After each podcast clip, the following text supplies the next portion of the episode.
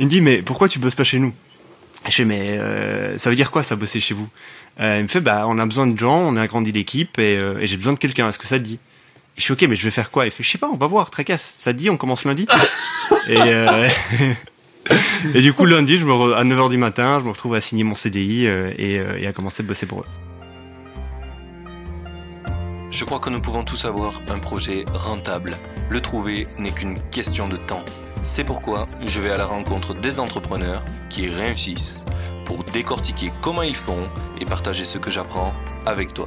Mon but est qu'ensemble nous puissions être plus libres grâce à nos projets. Toutes les deux semaines, des entrepreneurs partageront en toute transparence leur parcours, leurs réflexions et leurs solutions pour devenir rentables. Je suis Martin Donadieu et tu écoutes Indie Makers, le podcast qui t'aide à te lancer pour vivre de tes projets. Aujourd'hui, on est en présence de Jedi Mess. Alors, premièrement, merci d'avoir accepté mon invitation. Un plaisir, un plaisir. Du coup, Jedi, si tu devais résumer ton parcours en deux, trois phrases, comment tu le présenterais? Euh, belge d'origine, j'ai grandi en Sicile, je vis à Paris et euh, mon parcours c'est euh, étudiant en Sciences Po qui a drop out. Euh, avant ça, j'étais gros gamer, je générais mes premiers revenus grâce au, au gaming, on pourra en parler plus tard. Et ensuite, j'ai appris la growth à la Growth Tribe Academy. Ensuite, j'ai appris à coder au wagon.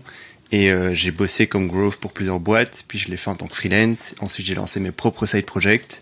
J'en ai vendu un. Et ensuite, j'ai rejoint The Family pendant euh, un an et demi. Et euh, pour en finir avec le Covid, où euh, j'ai fait un peu de freestyle, euh, je suis parti sur plusieurs projets et on pourra en parler euh, pendant le podcast. Et je suis arrivé à presque tout noter.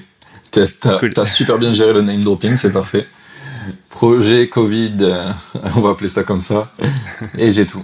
Ok, très bien. Alors, t'as commencé, tu m'as dit, t'étais belge. T'as fait quoi euh, comme étude euh, en Belgique? Euh, alors, bah, en Belgique, en fait, j'ai j'ai Tu as fait des études générales. Donc, je je sais pas, c'est quoi, votre en France le le 12 ans, 18 ans? Enfin, c'est votre Le lycée, co- le lycée, collège, ouais. c'est ça? Ouais, les, Ah, enfin ouais. tout ça, ce truc-là Ouais. jusqu'à 18 ans, jusqu'à votre bac à vous. Euh, je faisais des études euh, générales. Ici en Belgique, on appelle ça études générales, c'est-à-dire que Ouais. tu as les bases de toutes les matières et euh, spécialisation économie et, et maths. Et, euh, et ensuite, j'ai commencé des études de philo. J'ai fait ça pendant deux ans. Puis j'ai switché, j'étais en, en sciences politiques pendant un an. Et, euh, et c'est là que j'ai drop pour euh, aller me former dans, sur des formations privées à Amsterdam, dont la première qui était la Growth Tribe Academy. Euh, qui est une, une formation de trois mois full-time qui est focus sur le sujet de la growth dans les startups. Alors, comment t'as trouvé euh, ce- cette formation et pourquoi t'as choisi ça? Euh, en fait, quand j'étais étudiant, euh, au lieu Parce que d'aller Sciences Po jusqu'à euh, Ouais, ouais, c'est quand même euh, ouais, un gros. C'est particulier. Euh, en gros, j'étais euh, j'étais très très mauvais en Sciences Po. Euh, en gros, les, les cours commençaient à me saouler et du coup, au lieu d'aller à mes examens, j'allais dans la bibliothèque et euh, et j'allais sur mon sur ordinateur et, et- et j'étais à une période de ma vie où il me fallait du cash. Donc la première chose que j'ai tapé sur Google, c'est comment faire de l'argent en étant étudiant. Et je suis tombé sur une vidéo d'Oussama Hamar de The Family qui expliquait comment lancer une entreprise en étant étudiant. Et donc j'ai regardé cette vidéo, je suis tombé amoureux du personnage et du concept de The Family. J'ai poncé euh, la moitié de leur chaîne YouTube à l'époque, sachant qu'aujourd'hui il y a un peu plus de 1000 vidéos. Euh, mais là il y en avait, il y en avait quand même vachement moins. Et j'avais remarqué qu'il y avait un, le l'hypercroissance, c'était un sujet qui m'intéressait beaucoup. Que apparemment il y avait une méthode et euh, pour pour atteindre de l'hypercroissance dans une boîte. Et, euh, et, et, et tout ça était euh, sous un grand nom qui était la growth. En fait, tu pouvais mettre plein de choses dedans. Et, euh, et la façon dont c'était expliqué à l'époque, c'était bientôt il y a il y a six ans maintenant. C'était la les, les, les gens qui font de la growth dans des boîtes, c'est un peu des, des scientifiques qui expérimentent euh, au, au au milieu de plein de disciplines pour justement générer de la croissance dans les boîtes. Et en fait, c'était quelque chose qui m'a qui qui m'excitait. Et donc j'avais contacté à l'époque euh, un mec qui est passé sur votre podcast, qui est Julien Lecoupa, euh, qui, euh, qui maintenant fait un SaaS, qui avant était euh, dans l'équipe de Growth de The Family, tout au début. Et donc je l'ai contacté euh, sur Facebook, je commençais à parler avec lui et je lui ai dit mec, moi ça me chauffe euh, la growth, c'est un sujet qui m'intéresse beaucoup. J'ai vu que The Family a une for- formation là-dessus. The Family, donc, Ouais. leur première formation c'était coup d'état. Après ils ont ils ont fait des sous-formations une, dont une growth. Et donc, je lui ai dit, tiens, euh, j'ai vu que c'est, vous avez une formation, elle coûte 2000 balles. À l'époque, c'était 2000 balles. Je sais pas 2000 balles. Comment je peux faire pour l'avoir gratuitement? Du coup, il m'a envoyé des logins, il m'a généré euh, une session, il m'a dit vas-y tiens, je te la donne. Et du coup, j'avais suivi cette formation, j'ai grave kiffé. Et, euh, et, euh, et, alors je lui dis tiens trop, trop, bien, comment je peux faire pour avoir un stage chez vous? Et il m'a dit écoute, pour le moment là, on n'a pas de problématique growth, donc on n'a pas besoin de quelqu'un, ça va servir à rien. Ouais. Par contre, euh, il y a une nouvelle boîte qui vient de se lancer à, aux Pays-Bas. Les mecs ont l'air solides. Ça s'appelle la Growth Tribe Academy, qui est un bootcamp à, à le, comme un peu le wagon, mais qui est focus ouais. sur la growth. Euh, faudrait que tu les contactes, faudrait que tu vois ce qu'ils font. Euh, et du coup, c'est comme ça que j'en suis venu à, à les contacter, à, à, être dans le deuxième batch. Enfin, j'ai passé les tests, j'ai été sélectionné dans le deuxième batch, et, euh, et c'est comme ça que tout a démarré. Donc, tu as vu, c'était un peu chaotique. Euh, donc euh, d'étudiants qui se font un peu chier, qui découvrent qu'on peut créer une boîte en étant étudiant, qui s'intéressent à un sujet spécifique et qui après va se former. Ok, je pense que c'est un peu le c'est Steve Jobs qui disait ça, c'est connect the dots. C'est une fois que t'as fait t'as fait euh, tout, tout, le chaos possible, après tu peux voir tout le chemin et finalement mmh. qui, qui, est vachement logique a posteriori de voir le chemin que t'as fait, mais a priori il l'est mmh. pas du tout. Donc, euh, donc euh, ouais, je, je, vois très bien. Et donc, du coup, tu as fait cette formation-là, la Growth Web Academy, et quand tu es. Donc, c'était à distance C'était en vidéo ou tu es allé là-bas? Non, c'est sur place. C'était sur place. En gros, euh, euh, c'est les mecs qui ont fondé ça, c'est un ancien Red Bull, euh, un mec qui avait bossé pour un des plus gros e-commerce européens, et un autre français qui était, qui était tout au début du sujet de la growth en Europe. et donc, ils ont décidé de lancer un, un, bootcamp sur place, full time, pendant trois mois. Donc tu arrives, euh, le premier mois c'est de la théorie, euh, donc euh, on t'explique c'est quoi les analytiques, c'est quoi la croissance, c'est quoi les analytics, comment calculer un, coefficient de viralité, genre de choses. Euh, donc ça c'est le matin, c'est la théorie. L'après-midi on donne du budget, on te donne euh, des, des, des, tâches et tu dois les atteindre en groupe. Donc par exemple on va te donner 100 balles en ads euh, en Facebook Ads, on va te donner accès à Unbound et on va dire bah, crée-moi une landing page euh, et euh, collecte-moi pour la fin de la journée 1000 leads avec les budget que je t'ai donné. Débrouille-toi. Tu vois. Et donc c'est comme ça tous les jours pendant, pendant, pendant un mois. Et à la fin du premier mois, euh, à la fin du premier mois, on te met par équipe de trois personnes dans une startup euh, aux Pays-Bas qui a au moins levé une série A et qui est en train de scaler assez fort. Et, euh, et, on te met là pendant deux mois et tu fais une espèce de stage. On t'y va quatre jours. Ton objectif, c'est de créer une équipe growth dans la boîte. Et euh, le cinquième jour, tu reviens euh, à, la, à, la, Growth Tribe Academy. Et là, tu, euh, tu fais un report de tout ce que tu as fait. Et alors, tu as des espèces de coachs qui disent, OK, là, tu as bien fait ça, là, tu bien, bien, pas bien fait, votre focus, il était pas bon. Et ils te font un, vrai feedback pendant deux mois. Euh, donc, donc voilà, et c'était sur place, du coup, Amsterdam. Trop stylé le, le, programme. C'était quoi T'as bossé dans quelle startup toi du coup là-bas? J'ai bossé chez Studoku. Euh, Studoku, c'est une marketplace aux Pays-Bas qui permet à des étudiants de vendre et de racheter leurs notes de cours. Donc toi, tu es très fort en histoire de l'art. Euh, tu prends des très très bonnes notes. En plus, tu as fait un examen, tu as réussi à avoir une copie de l'examen. Ce que tu peux faire, c'est aller sur Studoku et revendre tes notes et euh, la copie de l'examen que tu as récupéré. Euh, Studoku les rachète, euh, il les met dans une base de données et il la donne à disposition sur une marketplace et pour y avoir accès, tu payes un abonnement euh, mensuel. C'est une belle boîte. À l'époque, euh, il y avait une très très forte croissance, une quarantaine d'employés. Il venait de lever une série A et ça allait, ça allait plus vite, plutôt vite quoi. Intéressant comme, comme business, j'aurais jamais pensé à faire ça du tout, mais je suis sûr qu'il y a, il y avait grave de la demande. Euh, du coup, tu as fait cette formation. De cette formation, on enchaîne sur le deuxième truc que j'ai noté qui est euh, apprendre à coder au wagon. Qu'est-ce qui s'est passé entre les deux là? Comment ouais. t'es arrivé à faire ça? Alors, j'ai zappé une étape euh, tout au début. C'est que juste après cette formation, j'ai pas de suite fait le wagon. J'ai d'abord bossé pour une boîte qui s'appelait Menu Next Door, qui était une ah, boîte bah belge qui était dans le portefeuille de The Family. Comment, comment ça j'ai abouti là-bas euh, C'est parce qu'à la fin du, de la Growth Lab Academy, j'ai commencé à avoir beaucoup beaucoup d'offres d'emploi. Euh, la, la Growth Tribe, ils sont assez connus en Europe et du coup, dès que tu termines de là, tu as d'office des, des, chasseurs de tête qui viennent te chasser. Et, euh, et moi, mon kiff, c'était de bosser dans une boîte qui était dans le même esprit de The Family à l'époque. Et euh, du coup, j'ai je me suis tapé la liste des boîtes de The Family qui étaient publiques à l'époque et euh, j'ai descendu chaque boîte et j'ai vu qu'il y avait une nouvelle boîte euh, qui avait fait un pitch sur leur chaîne YouTube qui était plutôt cool. C'était un Belge qui voulait permettre à n'importe qui de cuisiner pour son voisinage. ils venaient de lever un, un, seed. Ils avaient, ils étaient 3-4 à l'époque. Et, et, je me suis dit, putain, c'est pour cette boîte-là que je veux, je veux bosser. Du coup, je les ai contactés sur Facebook. Et trois jours après, je me suis retrouvé chez eux à bosser. Euh, et donc j'ai bossé chez eux. Mon but c'était de faire euh, de la croissance sur la supply, donc sur euh, les chefs.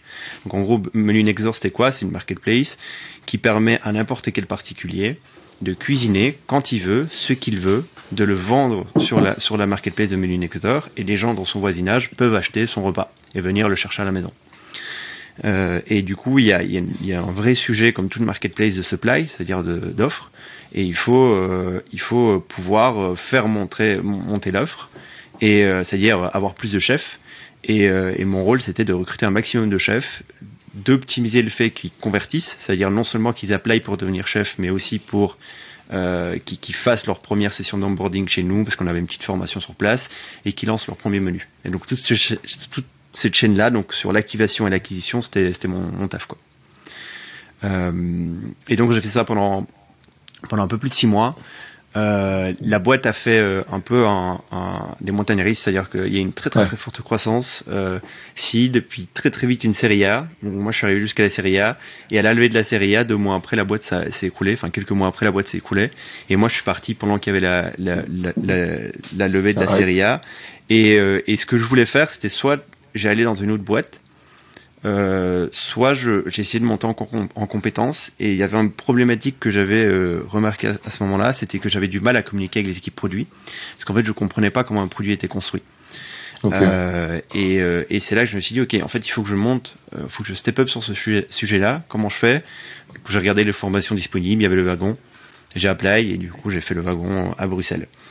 In fine, qu'est-ce qui, qu qui t'a fait partir de, de parce que t'es parti avant que, avant que ça crache.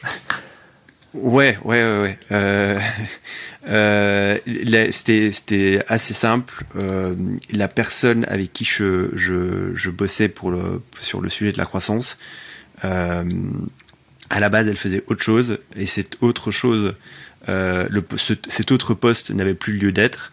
Et du coup, cette personne-là a repris ma place, simplement. Euh, et donc on n'avait plus besoin des deux sur le sujet de la croissance. Okay. Une personne c'était suffisant à ce moment-là. Et euh, mais je, je, suis parti à un moment un peu chaotique parce qu'on sentait que ça, que ça, que ça allait pas très bien.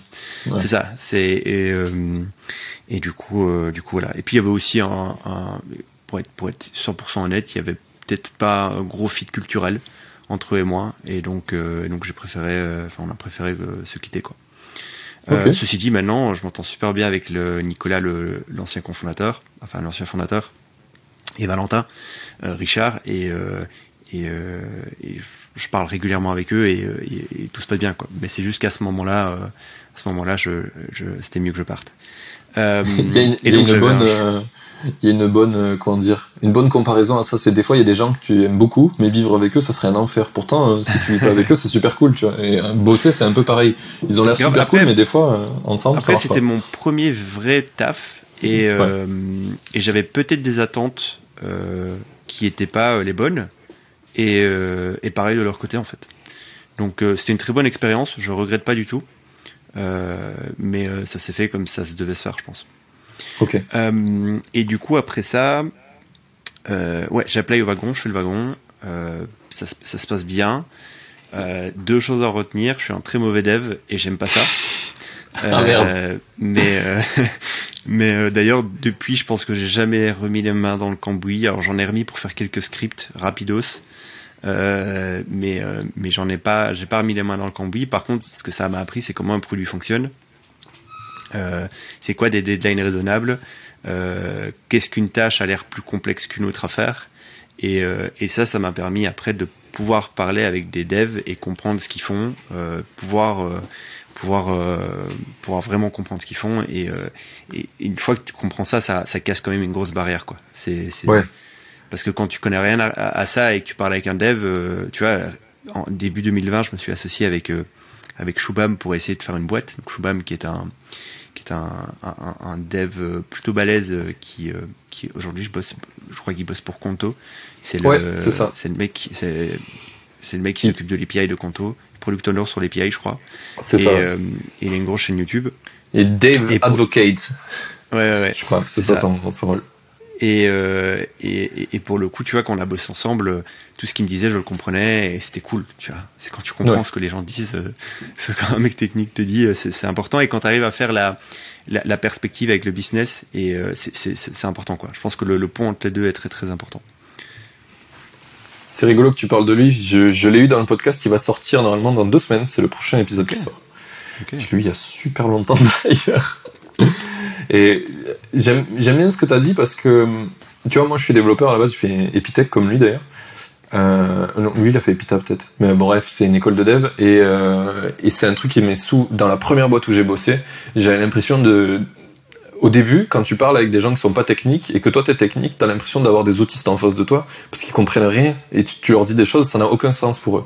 Et au début, j'étais vachement énervé contre eux parce que j'étais là, je fais mais ils sont débiles ou enfin ils voient bien que quand ils demandent ça, c'est pas juste un bouton ou c'est pas juste que ça demande du gros travail. Et je me suis rendu compte au bout d'un certain temps qu'en fait c'est déjà un, ils avaient pas les connaissances techniques donc ils pouvaient pas savoir, c'était pas de leur faute.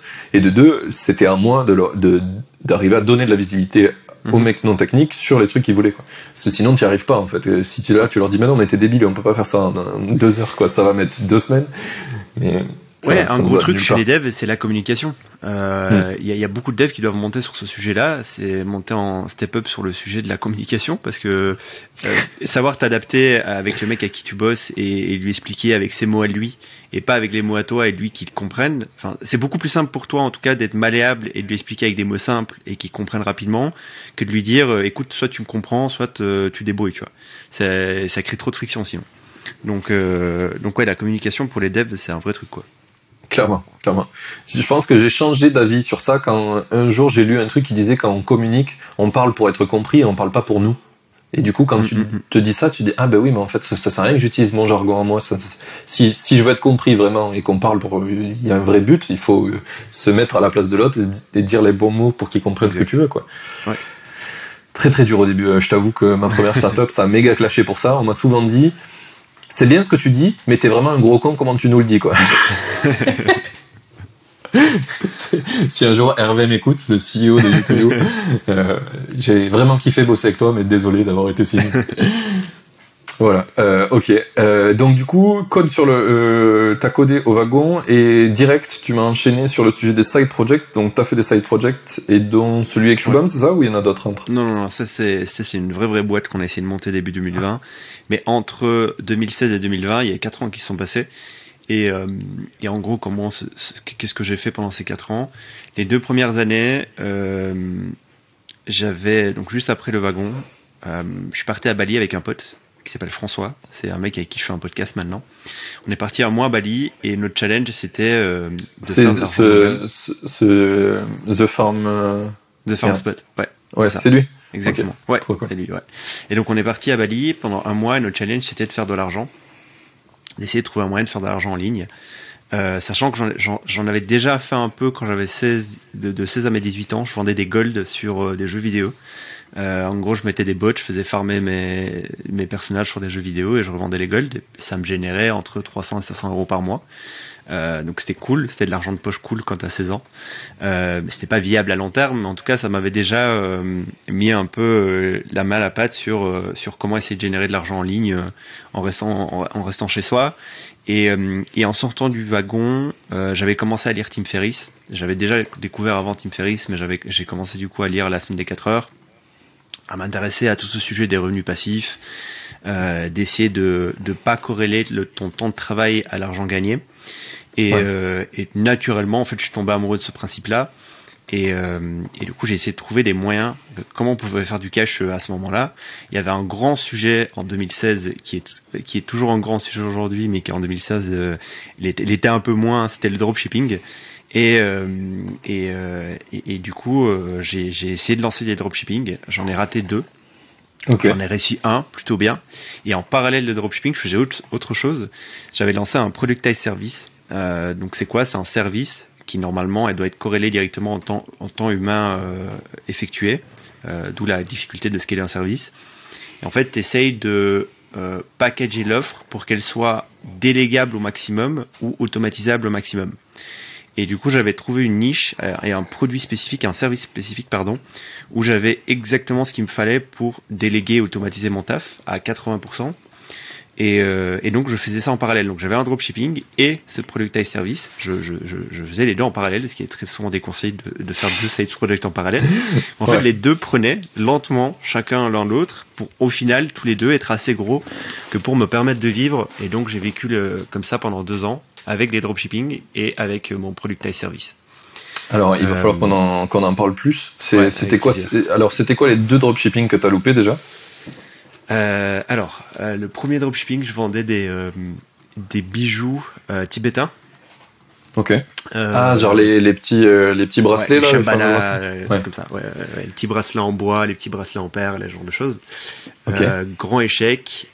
deuxième, j'ai dépensé plus ou attends, moins. Attends, va pas si Pourquoi dessus. ça a été un échec? Euh, parce que je m'étais très très mal pris sur euh, les ads, c'est purement de la distrib. Enfin, la, la, plupart des, des, problèmes de business euh, type e-commerce, c'est la distrib. Le trois quarts okay. du temps, le problème c'est la distrib. Et c'est juste que je faisais très mal mes ads. Et c'est très drôle parce que ça m'a ça m'a ça m'a permis de me remettre en question parce qu'en fait chez Melunexor je faisais que des ads. Euh, et, euh, et enfin, au niveau de l'acquisition, notre, notre, truc principal c'était les ads. Euh, sur mes six mois, j'ai réussi à réduire leur coût d'acquisition par 3 euh, donc je pensais que j'étais bon en ads. Ouais. En fait, j'étais bon en ads pour de la marketplace, mais pas pour du e-commerce. Et c'est pas du tout. Ouais, il y a le sujet ouais, qui est pas la même chose. Et, euh, et, du coup, en e-commerce, je me suis rendu compte que mes enfin, la mécanique que je mettais en place pour, pour une marketplace fonctionnait pas du tout. Et donc, il fallait que je me réinvente. Et, euh, et donc, euh, j'ai commencé à contacter des gens dans le domaine du dropshipping. Je leur ai posé des questions sur eux, comment faisaient leurs ads. Ils faisaient leurs ads. Je me suis fait un peu coacher comme ça par des potes. Euh, parce que si je suis tombé dans le dropshipping, c'est parce que j'avais rencontré des gens qui étaient, qui étaient là-dedans, ouais. qui, qui, vivaient très bien de leur vie. Et, euh, et, du coup, je me suis fait un peu coacher comme ça pendant quelques, quelques jours, quelques semaines. Et, euh, et du coup, mes deux échecs, j'ai pu les, j'ai pu les, le troisième, la, la, troisième boutique a plutôt bien fonctionné parce que là, pour le coup, j'ai maîtrisé la distrib. Et donc, c'était quoi la troisième total, du coup? Alors, la troisième boutique, je vendais des objets de, de nettoyage d'intérieur. Euh, donc c'est du home care, euh, ouais. c'est euh, des brosses pour nettoyer des fenêtres, euh, ce genre de choses. et en fait, le, le, la subtilité, c'était pas vraiment le, les produits, c'était la cible que j'essayais de cibler. En fait, je, je m'étais rendu compte d'une chose, c'est que le public très facilement alors c'est peut-être pas politiquement correct ce que je vais dire, mais les publics fout. facilement euh, amadouables sur du e-commerce et que tu peux très vite convaincre sur de l'achat compulsif, c'est des femmes de plus de 45 ans. La euh, fameuse ménagère Ouais, la ménagère. La ménagère, elle achète. Le, le, et, et c'est très drôle parce que quand tu regardes les le téléshopping, tu vois ce que c'est le téléshopping? Oui, bah oui. Ouais, bah la, la, majorité de la clientèle de la, du téléshopping, c'est la, la ménagère c'est parce qu'elle regarde, elle est waouh, elle comprend pas trop, euh, elle, elle, elle, elle, tombe dans tous les principes de persuasion marketing possible inimaginable qu'on lui met devant les yeux. Et euh, en plus, vu qu'il y a un gros discount de mai 60%, évidemment qu'il faut acheter maintenant, quoi. tu vois? Ok. Mais donc, mais, mais donc, euh, et, et c'est triste à dire, mais c'était en tout cas les produits, ces produits-là, je ciblais ces, ces types de populations-là. Et c'est là que ça a été un vrai carton. Euh, c'est quoi un vrai carton? C'est, tu, tu peux donner des chiffres? Ouais, en vrai carton, c'est que je suis passé de 0 à 500 000 euros de chiffre d'affaires en 9 mois. Et, euh, oui. et, euh, et c'était bien, quoi. Et c'était plutôt bien. Euh, mais, euh, mais alors, qu'est-ce que j'ai fait après? Ben, J'avais j'avais j'avais un choix. C'est le problème du dropshipping et, et, ceux qui font du dropshipping dans tes auditeurs euh, le savent. C'est qu'à un moment donné, il faut que tu fasses un choix de, de passer à l'étape suivante. Tu peux pas vivre du, du dropshipping très longtemps parce que ton, tu as un support de port à gérer, parce que tes produits en général, ils sont pas ouf, ou alors ils sont, ils sont ok, mais par contre la livraison est super longue. Euh, tu deals avec une population en plus moins qui euh, se plaint de tout. Il euh, y a toujours un truc ouais. qui va pas. Et, et, après, t'as pas de perspective long terme parce que c'est pas, il n'y a pas de branding derrière ton produit. Euh, tu es copiable très facilement. tu utilises les ads des autres. Enfin, les, les, les, les assets graphiques des autres. Euh, C'est-à-dire que c'est pas soutenable à long terme. C'est pour ça qu'il y a beaucoup de dropshippers, ils font des one-shots. Pendant 3 mois, 6 mois, ils font euh, 20, 100 000 euros. Euh, et après, ils quittent leur boutique, ils en font une autre. Ils font ça en permanence. Ça, c'est la Ouais. plupart des dropshippers font ça. Ou alors, il y en a qui passent à l'étape suivante. Ça veut dire que pendant trois mois, ça a un carton. Et ils se disent, bah, ok, maintenant, comment je peux brander mon produit? Comment je peux rendre ça beaucoup plus sérieux? Comment je peux faire appel à un agent pour pouvoir avoir du, avoir du stock en Europe? Euh, comment je peux comment je peux faire tout ça quoi? Passer euh, à un vrai niveau de de, de sérieux. Et, et moi j'avais soit je, je focalisais sur euh, au bout des huit mois soit je passe euh, à, à la next step au niveau 2 euh, soit je fais autre chose. Et du coup là j'ai j'ai décidé de revendre le e-commerce euh, à, à un mec qui rachetait euh, qui rachetait des e-commerce. Je trouvais un, un vendeur assez facilement. Euh, au bout de quelques semaines j'ai trouvé un vendeur et j'ai revendu le e-commerce. T'as le droit de dire combien tu l'as vendu pas grand chose. les gens, tu vois, quand tu dis 0, 500 000 de CA, en- normalement, e-commerce, tu fais un, un multiple assez simple. Et, euh, et en fait, pas du tout en dropshipping, parce qu'en dropshipping, tu aucun asset. Euh, C'est-à-dire qu'il n'y a pas d'actif qui vaut quelque chose en dropshipping. Euh, t'as pas de stock, donc t'as pas, t'as pas d'inventaire. Euh, t'as pas d'exclusivité avec tes fournisseurs. Donc tu vends pas de contact, tu vends juste en lien AliExpress. Euh, donc ça vaut rien. Euh, t'as pas ce que t'as t'as pas réussi à créer de marque et de fidélité auprès des Ouais. clients. Euh, donc il y a pas de récurrence. Euh, il n'y a pas de, de, de, de referral donc t'as t'as pas de brand quoi. Donc tu vends pas une brand. Donc qu'est-ce que tu vends in fine? Euh, tu vends un pixel. C'est ce que tu vends. Donc euh, pour Ouais. ceux qui savent pas comment ça marche euh, le, ma- le- le- les ads en gros tu mets un espèce de petit cookie un petit tracker sur ton site. Et euh, plus tu as de data, donc plus tu as d'achats, plus tu as d'ajouts au panier, plus tu as tout ça, plus ton pixel est de plus en plus smart, et plus il est smart, plus il performe. Grosso modo, hein, c'est un peu plus technique que ça, mais en gros, plus, plus il a de data, plus il performe. Et donc, quand tu as réussi à faire 0 à 500 000 euros, il a tout ça de data. Il a euh, les centaines, euh, enfin plutôt les milliers d'acheteurs qui sont passés par ta boutique, il les a en stock, il a leur data en stock, et ça, ça a de la valeur. Ça, ça vaut beaucoup le pixel. Et, euh, et en gros, ce que tu vends, bah, c'est le petit travail effectué sur, euh, sur ta boutique, mais qui était pas ouf parce que, parce que ma boutique était pas ouf. Euh, le, le fait de. Le pixel, tu vends le pixel, tu vends la base de données d'email, et, euh, et voilà, tu vends pas grand chose d'autre, tu vois. Parce que tu n'as pas de brand, t'as pas d'inventaire, t'as rien, quoi. Il n'y a pas eu de taf de customiser ton produit, donc tu peux même pas vendre ce, produit, ce travail fait que le racheteur n'aura plus à faire. Euh, parce qu'en Ouais. fait, il y a encore tout à faire, quoi. Donc c'est très dangereux de racheter des dropshipping quand ils sont pas, euh, quand, ils, quand ils sont pas euh, set-up pour qu'il y ait une perspective long terme. Et donc au final, j'ai vendu quelques dizaines de milliers d'euros, quoi. C'était pas moins de 100 000 Ok. euros, quoi. Ok, ouais, c'est intéressant déjà. En 9 mois, c'est sympa. Ouais, c'est cool, c'est c'est cool. Après, tu deviens pas millionnaire, mais c'est sympa. Ouais, voilà. Ouais, c'est sympa, c'est sympa, c'est cool. Ouais.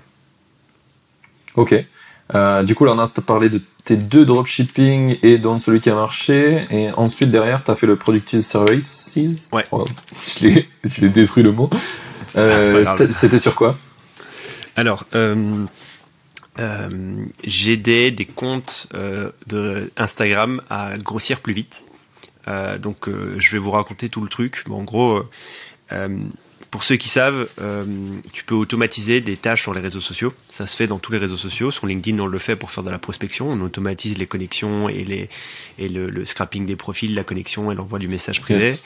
Euh, sur Twitter, tu automatises le follow euh, et, le, et, le, et le like sur le dernier tweet.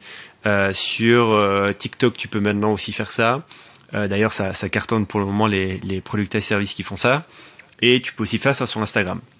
Donc, ce que tu peux faire, c'est que tu peux mettre un robot sur ton compte qui va faire des actions à la place de l'utilisateur. Euh, il faut. Euh, L'API d'Instagram est assez permissive, donc tu peux faire beaucoup de choses.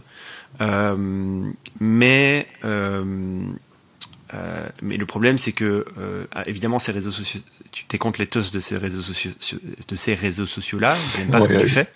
Euh, et, et, et du coup, en fait, ils- ils améliorent leur, leur sécurité très régulièrement. Et donc, quand tu automatises, il faut bien le faire pour pas te faire shutdown, te, shadow, te faire shadow ban et, et tous les problèmes que tu peux avoir euh, envers, euh, envers Instagram. Et donc, moi, j'avais un robot qui faisait ça. Et au lieu de vendre le robot, euh, je vendais le service, c'est-à-dire le fait de le faire moi-même, mais de bien le faire aux gens. Euh, donc, tu étais une agence de social media management. Tu avais euh, un portefeuille de 100 clients pour qui tu bossais sur leur compte Instagram, et tu pouvais aussi leur vendre une offre qui était celle de euh, te faire euh, de, de, faire des actions à la place de ton client. Et du coup, ce que tu faisais, c'est que tu sous-traitais chez moi, et moi, en fait, je mettais un robot sur le sur le sur le profil de ton client. D'ailleurs, c'était comme ça que la plupart de mes de mes de mes gros clients, c'était des agences de social media management qui outsourçaient chez moi cette affaire-là. Euh, donc ils avaient un client, ils me le filaient, ils me disaient moi euh, mon client c'est une c'est une marque de couches pour bébé en France. Euh, elle veut que euh, elle gagne au moins 500 followers qui sont des mamans qualifiées d'ici 6 mois. enfin 500 followers, je pouvais le faire en un mois facilement. Euh, et, du coup, ce que je faisais moi, c'est que j'allais faire une recherche sur leur compte. Je fais, ok, euh, c'est une couche culotte sur Paris. Il faut que je trouve toutes les, tous les comptes qui mettent le hashtag bébé, le hashtag maman, le hashtag euh, en lien avec les mamans. Donc, c'est la probabilité que ce soit une maman qui publie une photo ou une vidéo avec le hashtag maman est très forte. Et dès que je récupère tous ces, tous ces comptes-là, il faut que j'ai interagir avec eux, donc aller liker, aller les follow, aller, aller peut-être commenter, faire un tas d'actions pour que la personne me remarque et du coup vienne follow back euh, le compte euh, qui vend des, des, couches culottes sur Paris. Ok. Grosso modo. Euh, et donc, et donc, comme je disais, au lieu de vendre l'outil, je vendais le service qui le faisait. et moi derrière, bah, je baquais ça par l'outil et, et au début j'étais tout seul. et après, j'ai commencé à prendre un freelance pour s'occuper de, de, la relation avec les clients, sachant que la plupart de mes clients, comme je disais, c'était des agences. Euh, des agences de social media management qui outsourçaient chez moi euh, le taf que eux auraient pu faire mais qui n'avaient pas envie de faire. Pour donner un exemple, euh, je vendais ça, je vendais le package aux, agences, parce qu'évidemment les agences me prenaient plusieurs dizaines d'abonnements. De, ouais. Je vendais un, abonnement à 39 dollars par mois à une agence et elle, elle le revendait 999 dollars à son client. Euh, juste pour donner un, un ordre d'idée quoi. Euh, donc c'était un Et toi tu déléguais ça à un robot que tu avais super bien configuré quoi. Exactement. donc tu vois c'est pas euh, c'est pas euh, c'est drôle qu'on parle de ça ici parce que j'en parle rarement de ce genre de choses. Euh, j'en parle rarement par par simple, pour le simple fait que je suis pas euh, super content d'avoir fait ça. C'est-à-dire que c'était cool, mais euh, ça m'apportait rien de. J'ai rien appris. Euh, et, et, ça me. Tu sais configurer des bots dire... Ouais, ouais, ouais, ouais, cool. c'est bien, mais, mais voilà. Et, et ceci dit, bah, ça m'a donné le goût d'argent, quoi. Ça m'a, ça m'a appris ce que c'est de, de faire de l'argent ça m'a donné envie d'en faire plus. Donc après, euh, j'ai essayé de faire d'autres choses. T'as fait combien euh, avec ce Product Service? Euh, alors, c'est à total, je, je, je, pourrais, je pourrais pas donner le chiffre, mais en tout cas, tous les mois, enfin, ça, ça, grossissait petit à, petit à petit, donc il y avait un MRR, mais, mais il, grossissait, grossissait, petit à petit. Et à la fin, vers la fin, ce, ce, le, le, MRR du Product Service, c'était 8K par mois. donc c'était cool, c'était pas ouf, c'était cool, mais surtout, il y avait presque pas de taf. Parce que c'est pas comme. Ça, c'est euh, bien. C'est ça qui était cool. C'est que pour le coup, je crois que c'est vraiment la, la, seule fois où j'ai eu euh, de l'argent euh, presque passif, quoi. Parce que je déléguais le support et la relation client à, un freelance. Et le, et le, travail, du, le travail à effectuer opérationnel, c'était le robot qui l'effectuait. et donc c'était vraiment, c'était pas 100% passif, mais on n'était pas loin quoi. Et alors comment, pourquoi j'ai eu l'idée de lancer ça? Euh, c'est parce que j'avais rencontré un type sur les réseaux sociaux. Je rencontre que des gens sur les réseaux sociaux. Comme ça, je me fais des potes. Peu de potes en vrai, mais beaucoup sur les réseaux. C'est un, un, type, c'était un mec qui était à New York et qui faisait ça. Euh, lui, pour le coup, il faisait 60K par an, euh, par mois. Euh, 60 000 dollars par mois. Il faisait exactement la même chose. Et, euh, et en fait, donc en fait, je l'ai vu dans un groupe Facebook. Je l'ai vu poster son service et, et en, en regardant son service, euh, je comprenais ce qu'il faisait parce qu'en fait moi j'utilisais déjà un robot pour mes propres comptes. Parce que moi entre temps je m'amuse à, à, faire grossir des comptes Instagram sur des niches différentes. J'en ai un sur le café j'en ai plein d'autres. Enfin maintenant okay. plus j'en ai principalement un sur le café. Et, euh, et en fait je, je, voyais son service et je voyais le prix de son service. Il vendait ça à presque 300 dollars par mois. Et euh, et en fait je comprenais ce qu'il faisait. Je comprenais qu'il mettait un robot derrière son truc. Et donc je lui envoyais un message privé et je lui dis mais je suis pas, je suis pas là euh, pour, pour, te cracher dessus, rien du tout, tu vois, mais juste, je comprends ce que tu fais et je trouve ça ouf. que tu arrives à vendre un service à 300 balles alors que tu mets un robot que tu payes 20 balles par mois. Euh, qu'est-ce que, qu'est-ce que, genre comment comment t'en es arrivé là et t'en es où aujourd'hui? Et en fait, le mec super ouvert, il m'a dit bah écoute, j'ai fait ça, j'ai fait ça, j'ai fait ça, j'ai fait ça. Aujourd'hui, je génère autant. Mes clients, c'est ça. Euh, si tu veux, réplique.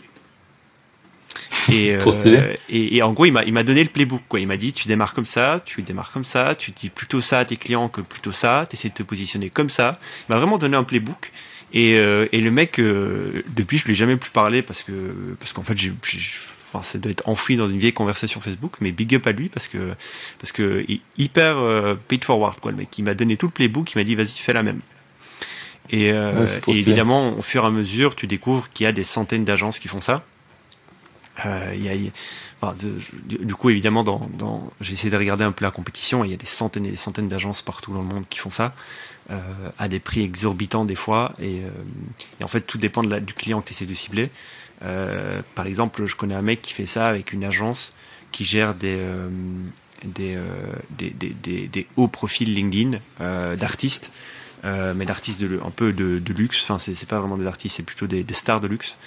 Et, euh, okay. et, ils vendent ça à plusieurs milliers d'euros par mois. Et, et, en fait, ça passe, quoi. Juste parce que ta cible, elle est prête à payer, quoi. Pour le même résultat. Donc voilà, tout ça, tout ça pour dire que j'ai fait ça. Il y a Maxime Blondel qui fait ça aussi avec euh, The Secret Company. Ouais. Ouais, ouais, je, je suis client d'ailleurs maintenant. Je l'ai eu dans le podcast, j'ai trouvé ça trop bien. Je me suis dit, bah, en vrai, c'est cool. Configure ouais. le bot, fais-le pour moi. C'est mieux que moi, ce que je ne fais pas. C'est ça, parce que, alors, plus le temps passe, plus c'est chaud, parce que tu peux te faire strike par, euh, par Insta, et donc c'est important de bien le faire, vraiment. Ouais. Et donc, euh, et donc voilà. Oui, clairement. Moi, je le fais sur LinkedIn, du coup. ouais, tu vois, des, des, par exemple, euh, j ai, j ai, je peux te donner plein d'exemples d'agences qui te vendent de la prospection sur LinkedIn à plusieurs milliers d'euros alors qu'ils mettent un prospecting ou un, ou un, ou un phantom buster dessus, quoi. Tu vois, il y a une ouais. boîte qui s'appelle Lead Cookie. Euh, le mec, il fait presque 100 k par mois.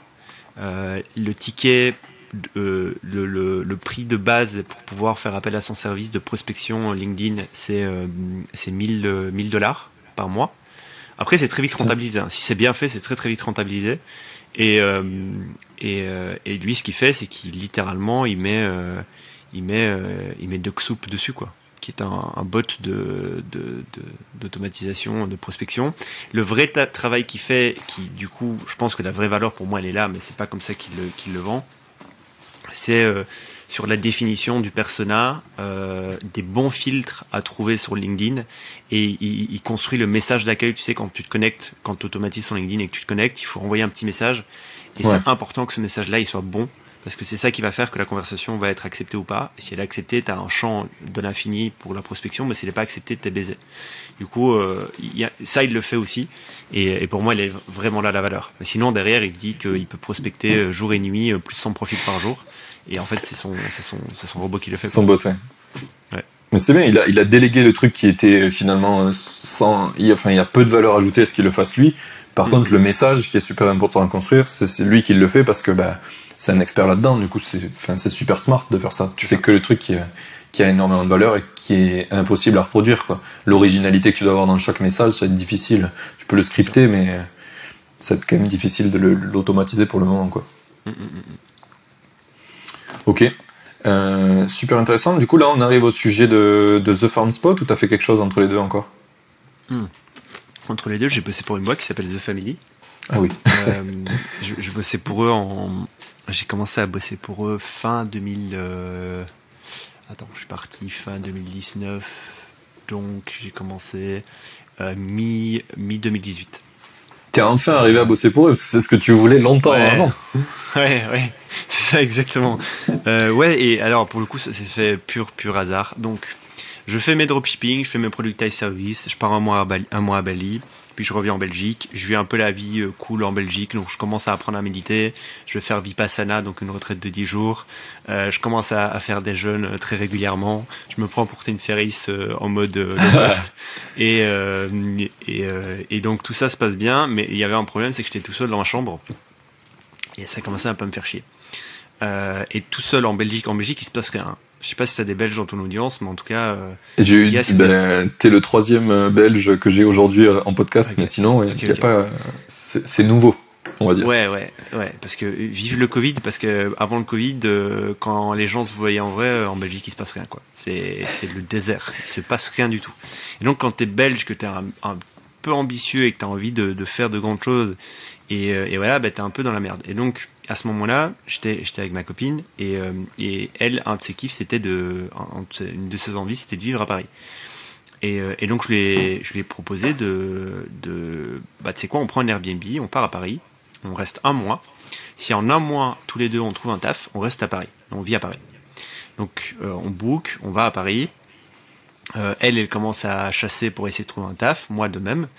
Euh, et euh, parce que là, pour le coup, j'étais prêt à bosser pour pour une boîte. Alors j'avais mes propres critères, mais j'étais prêt à bosser pour une boîte. Je voulais une boîte très early, Ouais.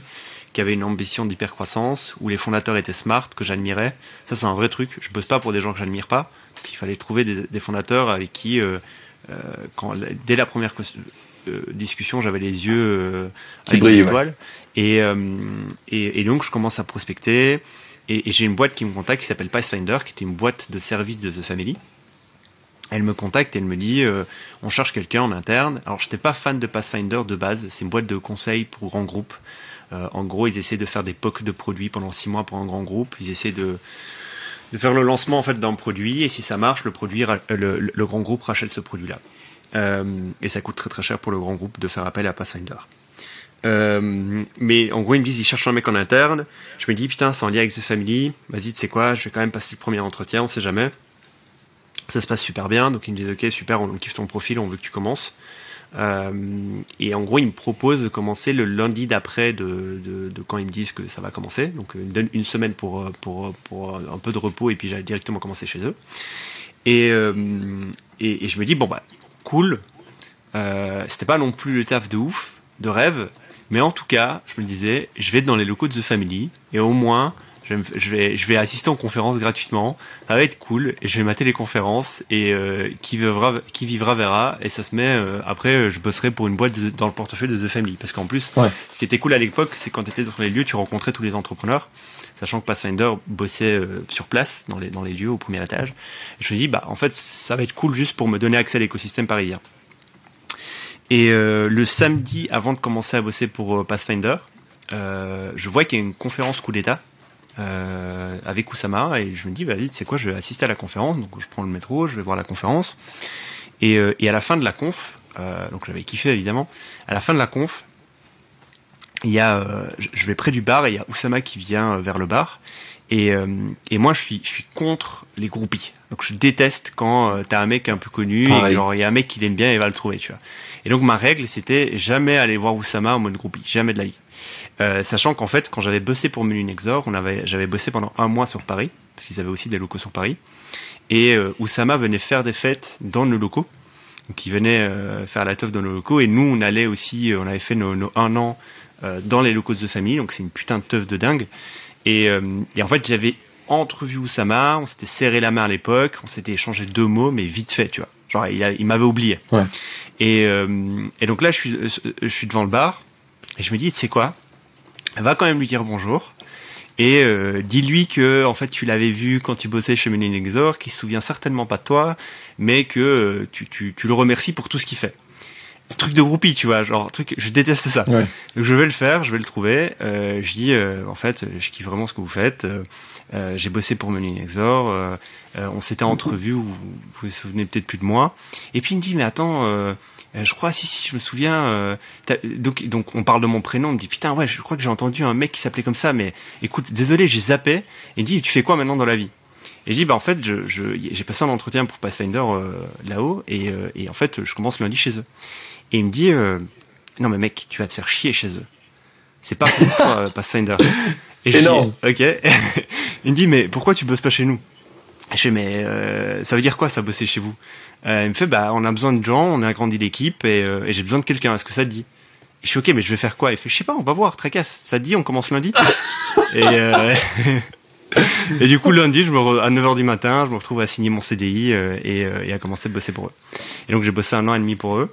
Et, euh, et chez eux, en fait, j'ai fait plusieurs choses. Euh, j'ai donc mon rôle principal, c'était d'aider les boîtes de The Family sur euh, toutes les problématiques growth qu'elles avaient. Euh, donc en gros, je faisais la moitié de mon temps, je faisais des office hours avec les boîtes. donc des calls, et puis ils venaient sur place, on parlait, j'essayais de voir comment je pouvais les aider sur différentes problématiques. Et le reste du temps, euh, j'ai essayé de lancer des side projects avec Maxime justement. donc un des objectifs c'était de générer du cash pour l'infrastructure de The Family. Et donc vu que moi en fait j'avais fait du drop, vu que j'avais fait un productize service, en fait c'était assez naturel pour moi d'essayer de lancer des muses comme il les appelait. Euh, et, euh, et, donc euh, j'ai fait ça avec Maxime. On a essayé de lancer plein de choses, des jeux sur Amazon. il en a, s'il est passé, il en a parlé, mais mais on a essayé de lancer plein de choses et, et, donc je faisais ça avec eux. Et fin 2019, ça commençait à me, je, sentais que j'avais déjà passé un an et demi, c'était super cool. J'avais m'étais fait des potes sur place, genre c'était génial l'expérience que j'avais eue. Mais sauter de projet en projet avec ce studio qu'on avait essayé, qu'on essayait de créer, ça me c'était pas euh, c'était pas un dream pour moi. J'avais envie de focus sur un sujet comme il faut et, euh, et m'y atteler pendant plusieurs mois plusieurs années. Et c'est pas ce que je faisais. Euh, et donc j'ai simplement dit à The Family bah écoutez j'aimerais passer de l'autre côté de la barrière. J'aimerais lancer une boîte. Donc je vais vous quitter en tant qu'employé mais je reviendrai en tant qu'entrepreneur. Et, et, donc je les quitte. Et un mois après alors avec Shubham on lance on essaie de lancer une boîte dans le crédit dans le crédit étudiant euh, ça marche très bien, on a une super forte, forte traction. Euh, on a plein de problématiques de réglementaires et de licences, tout ça, tout ça, toutes les problématiques que tu, peux avoir dans la Comment elle s'appelle la boîte? Elle s'appelait Flouz, F-L-O-U-Z. Ah oui. Euh, Flouz, Flouz. Et, euh, écoute, ça, ça, va plutôt bien. On a atteint 1000, 1000 demandes de crédit en un mois. Ça se passe vraiment super bien. On avait une super belle traction. Et donc, on était à la phase où on essayait de lever et en même temps essayer d'avoir un partenaire bancaire. Je te passe les, côtés, les détails techniques, mais en gros, on avait absolument besoin d'un partenaire euh, bancaire.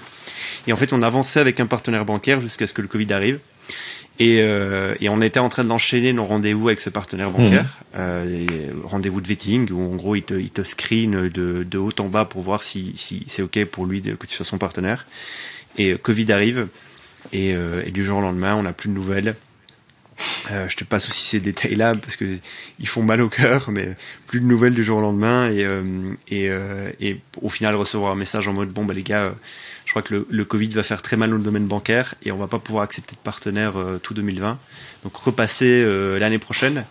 Et, et, en gros on avait un choix avec Shubham, c'est soit on traînait un zombie, donc on traînait un zombie pendant plusieurs mois et on essayait de voir ce que ça donnait soit on a essayé de trouver une alternative. Il y avait une alternative, mais elle était un peu complexe, plus complexe que ce qu'on voulait faire, et donc euh, on n'était pas super chaud pour mm. le faire. Ou soit on killait et on faisait autre chose. Et donc, euh, et donc on a killé et on a, fait autre chose. Quoi. Ok. Comment t'as rencontré Shubham d'ailleurs? Euh, J'ai remonté sur Snapchat. Euh, je lui ai envoyé un message sur Snapchat en 2016 parce qu'il était à New York. il bossait pour Mailjet et c'était en français à New York qui faisait des vlogs tous les jours sur Snapchat sur sa vie de, de dev français à New York. Oh, et euh, je kiffais grave et donc euh, il avait un bon following sur Snapchat à l'époque. Hein. C'est vraiment il y avait beaucoup de monde qui le, qui le suivait. Et, euh, et écoute j'avais kiffé, je lui avais envoyé un message, je lui ai dit un jour si t'es sur Paris, il faut qu'on se voit. Il m'a dit grave, chaud. Et, euh, et donc ce, ce mois-là de, où, du coup j'ai commencé à bosser pour The Family, j'étais sur Paris, j'ai, vu sur les réseaux qu'il était sur Paris, je lui ai dit mec, il faut absolument qu'on se voit. On s'est vu, on a maintenu une relation, on s'est vu régulièrement, et, euh, et voilà comment, la, comment ça s'est fait? Trop cool. on avait fait le podcast, il m'a même pas parlé de. S'il avait parlé de Mainjet, mais pas le fait qu'il avait déjà commencé à faire du content euh, sur Snapchat. Ah ouais, ouais. Non, sur Snapchat, il était balèze. Il faisait tous les jours, en fait, il avait un vélo, un fixie, je crois que c'était un fixie, c'est ouais. les vélos de, de, hipster, là. Et, euh, et il se baladait dans New York avec son téléphone. Et il parlait des fois en français, des fois en anglais. Il montrait la vie d'un Français à New York. Et en fait, il, un, il kiffe grave Casey Neistat. Et, euh, et, et, en gros, il voulait faire un peu la Casey Neistat, mais c'était trop bien, tu vois. C'est vraiment cool. Après, il rentrait dans les bureaux en mode selfie, euh, il montrait un peu les employés, il montrait les, les, les, les tables remplis de, de, data, de trucs, euh, il montrait des réunions. C'est vraiment, c'est cool. C'était très bien fait. C'est un précurseur. ah bah clairement. Putain, je me demande s'il a pas tout perdu du coup sur Snapchat. Des fois, tu... je sais pas s'il les a encore. Ce serait stylé qu'il les rediffuse. Ouais, je sais pas, je sais pas, je sais pas, j'ai aucune idée. Bon, en tout cas, maintenant, avec sa chaîne YouTube, euh, il fait du content, il en fait quoi, c'est pas ce qui manque. Oui, clairement, clairement. On a fait un épisode ensemble En plus. Qui est, sorti un moment, qui est sorti avant que moi je sorte l'épisode avec lui, alors qu'on les a tournés en même temps. Vraiment trop de, trop de trucs d'avance. Ok, donc t'as as fait ça avec lui. Ça a duré combien de temps euh, le, du moment où tu l'as créé? Donc janvier, c'est ça? Ça a duré trois mois. Euh, Ça a duré trois mois. Euh, en trois mois, au total, on a eu euh, 1000 demandes de crédit. Enfin, le premier mois, on a eu 1000 demandes de crédit. Euh, on, et on était, euh, on- enfin le premier mois c'était une galère parce qu'il fallait déjà trouver le modèle, essayer de comprendre ok comment ça marche le domaine du crédit, pourquoi les étudiants ils ont pas de crédit conso facilement. Donc il fallait comprendre tout ça. Donc il y avait un mois de vraiment euh, penser euh, le produit et penser euh, l'offre. Puis il y avait un mois de faire de la distrib pour prouver que la problématique était une vraie problématique. Donc c'est là qu'on a eu les 1000 demandes. Et après il y avait un mois d'avancer avec les partenaires bancaires. Et euh, donc au total, ça a duré trois mois. Quoi. Et, euh, je parle rarement de cette aventure parce que parce qu'en gros, c'est que trois mois, tu vois. Il y a, rien de concret qui a été fait. Enfin, si, il y avait il y avait mille demandes de crédit. Ouais. Il y avait des insultes. On se faisait insulter par les étudiants parce qu'au final, on pouvait pas leur délivrer leur leur crédit. Mais euh, et mais euh, mais en gros, euh, le projet a pas abouti. Donc c'est c'est c'est plutôt une anecdote qu'autre chose. Mais c'était une bonne anecdote. anecdote. Mais clairement, mais je, pense- je pense qu'il y a beaucoup de, enfin, il y a beaucoup de choses à en tirer de ça euh, quand, quand tu veux un peu comprendre ben, toi euh, qui t'es en tant qu'entrepreneur, puis aussi euh, aussi comment tu entreprends parce qu'il y a plein de gens en fait qui savent pas comment faire et il n'y a pas de recette miracle, mais il faut comprendre un petit peu quel est euh, tu vois l'invité euh, et du coup comprendre c'est quoi les moves qu'il a fait pour que Ouais. toi après tu arrives à projeter chez toi qui t'es qu'est-ce que tu peux faire comme move qui vont aller dans ton sens quoi. Et da- du coup une question qui venait là-dessus qui m'intéresse sur ce projet c'est comment l'idée vous est venue? Qu'est-ce qui vous a dit ça c'est une bonne idée on va faire ça? Ouais, euh, alors pour être super honnête, euh, c'est un mélange entre un copycat et, et, et le, une, une- situation fortuite, fort- euh, fortuite où, euh, où, où, où Shubham a eu exactement cette problématique-là. Donc en gros, moi ce que je fais régulièrement, et d'ailleurs après on parlera du podcast et, et tu comprendras le lien avec le podcast, mais moi je, je regarde tout ce qui se passe au niveau des boîtes aux US. Genre euh, tous les écosystèmes, euh, tous les marchés, euh, toutes les tendances, j'essaie de les creuser et de les comprendre et de m'y intéresser. Et, euh, et à ce moment-là, il y avait une boîte qui était en train d'émerger, qui avait une très forte, très forte croissance, qui proposait des crédits, euh, plutôt des avances sur futurs salaires à des étudiants. Donc en gros, tu es un étudiant de fac, tu vas terminer, tu es en dernière année d'ingénieur. En général, tu as déjà ta proposition de- d'offre d'emploi à la fin de ton premier stage, enfin à la, fin de ton année, quoi. Ouais. Et, euh, et en fait, tu as un temps de battement de plusieurs mois où tu sais que tu vas bosser, mais euh, tes études vont bientôt se terminer. Donc, tu as, l'été ou 4-5 mois. Et, euh, et, et, et là, en fait, tu as besoin de cash pour déménager, peut-être acheter une Ouais. voiture euh, ou passer le permis, euh, peut-être acheter du matos pour euh, un ordinateur si tu vas taffer, euh, faire la fête avec tes potes une dernière fois pendant l'été parce qu'après tu sais que tu vas charbonner pendant 4 ans sans prendre de vacances. Donc là, tu as besoin de cash. Euh, et en fait, c'est le moment où tu peux leur proposer un crédit. Euh, et la garantie, c'est qu'ils te montrent leur, leur, leur offre d'embauche et le, le salaire mentionné sur l'offre d'embauche, en fait. Et donc là, ce serait ça la garantie et c'est ça que tu peux leur débloquer. Et du coup, tu peux leur débloquer un montant de crédit euh, basé sur euh, l'offre d'embauche qu'ils vont te montrer. Donc ils travaillent pas maintenant, ils peuvent pas, ils peuvent pas te rembourser maintenant. Euh, donc le remboursement va être délégué, il va être délégué au premier jour où ils vont commencer à taffer, tu vois. Euh, et donc tu pourrais appeler ça une avance sur ton futur salaire. Ouais. Euh, Il y a plein de boîtes qui émergent comme des champignons maintenant là-dessus. Euh, j'en ai il vu une sur les avances- SAS récemment Ouais, il y a, y a tout. Y a, t'as tout ce que tu veux. T'as vraiment, t'as Pipe qui fait ça sur les SaaS. Euh, Enfin, t'en Ouais, t'en as plein. T'en as plein. Et euh, mais pour le B2C, t'en as aussi plein. Et aux US, on avait une qui avait été, qui était en train d'avoir une très forte croissance. Et puis t'avais Shubham qui avait exactement cette problématique-là. Et il avait plusieurs potes qui avaient exactement ce problème-là au même moment. On s'est dit, mais putain, en fait, il y a peut-être un truc à faire en France. Et donc, c'est comme ça qu'on a décidé de, de lancer ce, ce projet-là. quoi. ok et du coup vous avez validé le fait que c'était une vraie bonne idée en faisant le, le launch alors que vous étiez pas prêt encore c'est ça En C'est ça, on n'avait rien, on n'avait pas de licence, on n'avait rien du tout. Et moi, euh, je, enfin, je, je, fais du. euh, Enfin, moi, je suis fervent. euh, Il faut toujours valider euh, l'hypothèse euh, que ton truc il vaut la peine.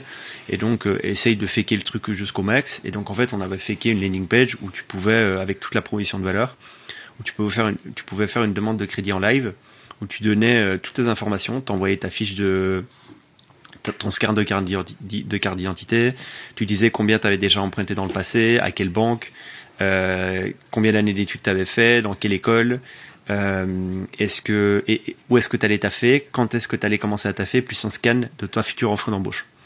donc tu vraiment un funnel d'inscription pour un crédit jusqu'au bout. Et, et, donc on avait fait ça. Et, et le but c'était d'avoir, on s'était dit, il faut avoir des étudiants qui apply, et il faut voir si les gens se plaignent parce qu'ils ont besoin de cette solution-là. Si c'est le cas, alors on, on, va vraiment sur cette idée et on fait ça sérieusement. Et, euh, euh, et, écoute, ça a plutôt bien marché. Hein. On a eu 1000 demandes, donc euh, c'est cool. C'était quoi le, modèle de rémunération que vous avez choisi là-dessus? Modèle de rémunération, c'était du crédit traditionnel. c'est des intérêts. en fait, ce que tu fais, enfin, tu peux pas faire ça d'un point de vue marketing pour, au niveau de la réglementation, mais en gros, on vendait ça sous forme d'abonnement.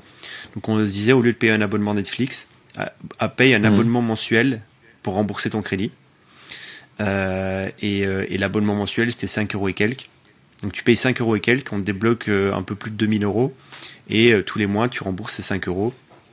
Et en fait, si tu fais des calculs euh, jusqu'à la fin du jour max que tu peux rembourser, ça fait plus ou moins un taux d'intérêt traditionnel. C'est juste que l'on le marketait autrement. sachant que c'est interdit, tu peux pas faire ça. Tu dois stipuler le pourcentage, expressément le pourcentage et, que c'est bien un crédit, etc., etc. Donc nous, pour faker le truc, on l'avait pas vendu, enfin on, l'avait pas mis et, et, et après au téléphone, parce qu'on prenait toutes les, tous les étudiants au téléphone, tous ceux qui appelaient, qui faisaient un apply. Et là, on leur expliquait bien le modèle, et eux, en fait, ils s'en foutaient. C'était là, juste, j'ai besoin de thunes.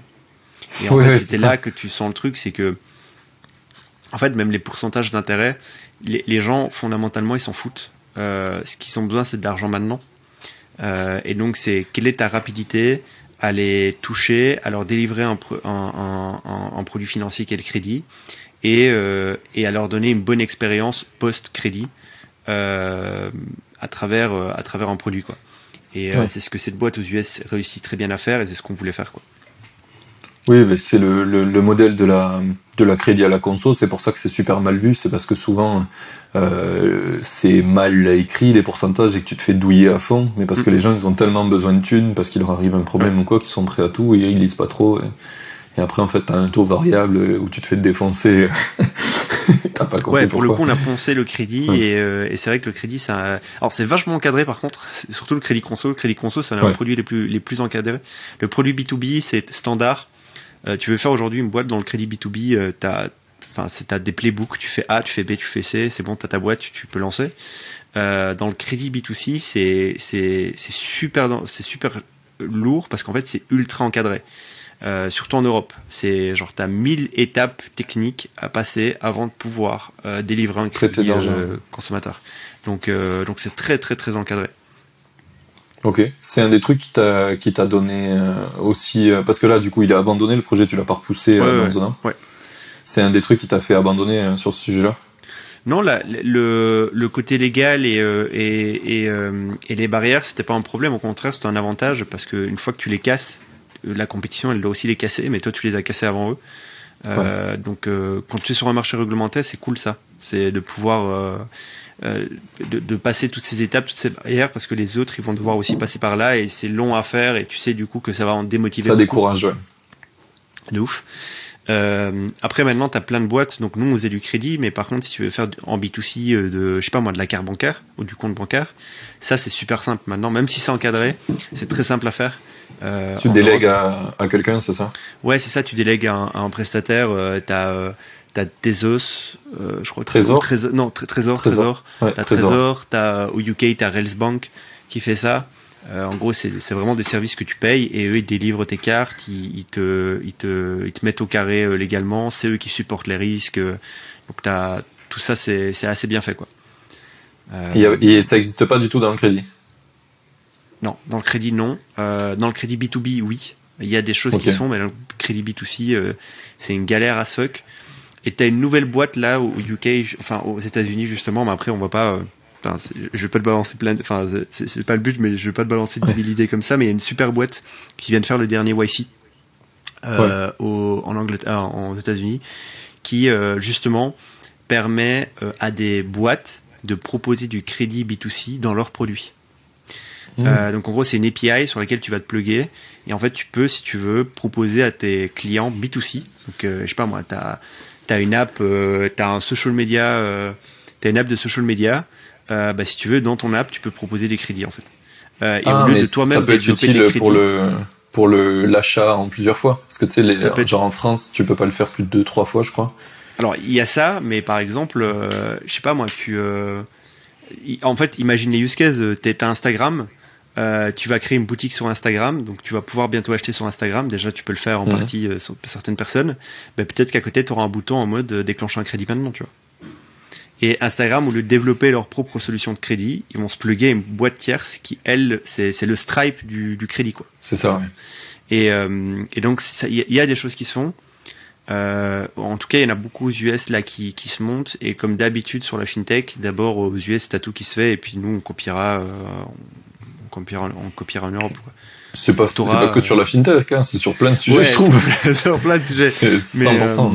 Euh, Regarde, ce podcast, c'est une copie d'Indie euh, Indie Hackers. Euh, J'ai juste pris le concept et je l'ai repris. On est d'accord. mais, mais, mais par contre, ça se fait beaucoup, beaucoup de la fintech. Par exemple, là, tu as des pipes qui sont en train de naître. Donc, tu as parlé de pipes. C'est, en gros, c'est de l'avance sur futurs revenus pour les SaaS.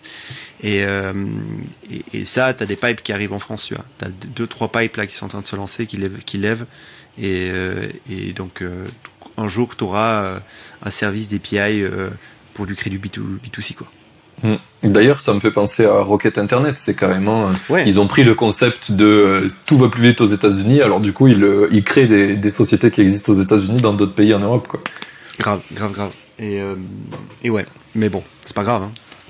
Rocket, c'est bien aussi. C'est cool. Non, mais je pense que c'est cool. C'est cool. Et puis, clairement, puis c'est un super c'est un super euh, moyen de d'apprendre énormément en, parce que en fait créer une boîte de zéro euh, trouver l'idée tout seul qui n'existe pas ailleurs etc c'est énormément de choses à apprendre et c'est super dur. Alors que si tu commences par un concept qui marche déjà ailleurs et tu le reproduis en vérifiant qu'il peut marcher là bah, tu vas apprendre moins de choses mais tu vas quand même apprendre énormément sur la route et du coup tu vas devenir un meilleur entrepreneur. C'est un super bon entraînement. D'ailleurs tous les mecs qui ont fait euh, Rocket Internet ou en France c'est euh, eFounder qui est dans le même genre un petit peu, ben après c'est des machines, ils font des boîtes de ouf. Parce que bah, t'as le playbook. J'ai rien contre le, rien contre le copycat, attention, hein, j'ai rien contre. Euh, au contraire, et d'ailleurs, j'ai rarement vu des boîtes qui sont pas des copycats. Même, euh, c'est des copycats améliorés, c'est-à-dire qui sont adaptés à leur propre marché. Mais, euh, et il y a des très belles boîtes, même en France, qu'on a, qui sont des copycats améliorés. Et, et, et c'est vrai, comme tu dis, la partie idéation, elle est très très complexe. Euh, et, euh, et, euh, et, du coup, si tu peux skip cette partie-là et directement impliquer. Après, c'est pas parce que tu fais un copycat que ça va réussir, parce qu'effectivement, tu as les problématiques de marché que tu dois comprendre sur ton propre marché, et ça, c'est autre chose. Mais en tout cas, c'est vrai que c'est un vrai, un, bon bypass de, de, faire un copycat, quoi, clairement. Tiens, ça serait, ça serait une idée de ouf, ça, de, au lieu de, de, tu sais, de laisser les gens copier et de faire ce qu'ils peuvent, qu'il y ait des, des, startups qui marchent, qui peuvent vendre leur modèle à d'autres, c'est euh, genre en mode euh, un site copycat, euh, achète ton copycat pour ton pays quoi. Et comme ça t'as genre Uber qui te vend tous ses playbooks tout près. Après ils sont ils sont ils sont connus hein. honnêtement. par exemple là en France et en Europe t'as les T'as as, une nouvelle, euh, enfin c'est un nouveau truc de copycat que là tout le monde fait. Moi j'ai sur le podcast j'ai recensé, j'ai parlé de, je crois que c'était vers Noël, j'ai fait un épisode sur euh, sur cette boîte là, sur ce modèle là. Il y avait neuf boîtes à l'époque en Europe en moins de six mois et maintenant il y en a une vingtaine en moins de six mois. Elles ont toutes, levé, enfin en, moins d'un an elles ont toutes levé en Europe. C'est les euh, fast delivery de supermarché. ah oui, j'ai écouté le podcast. Ouais et, et, et tu vois. Euh, donc ils copient, ils copient tous GoPuff, qui est une billion euh, aux États-Unis, qui fait ça. Et en France, t'as Kajou, par exemple, qui est la française la plus connue. Là, t'as Gorilla qui vient d'arriver. Gorilla, c'est le plus balèze. C'est devenu une billion dollar compagnie à trois semaines. Euh, et euh, ils ont levé plus de 200 millions. Et, ils ont déjà toute l'Allemagne. Là, ils attaquent la France. Et je crois qu'ils vont faire très, très, très, très mal en France.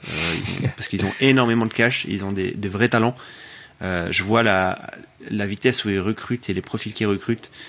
Euh, s'ils prennent que des top players et ça va, je pense qu'ils vont faire très très mal à la France. Ça va être une histoire à la Deliveroo. Ça veut dire euh, il y a un seul winner qui va gagner.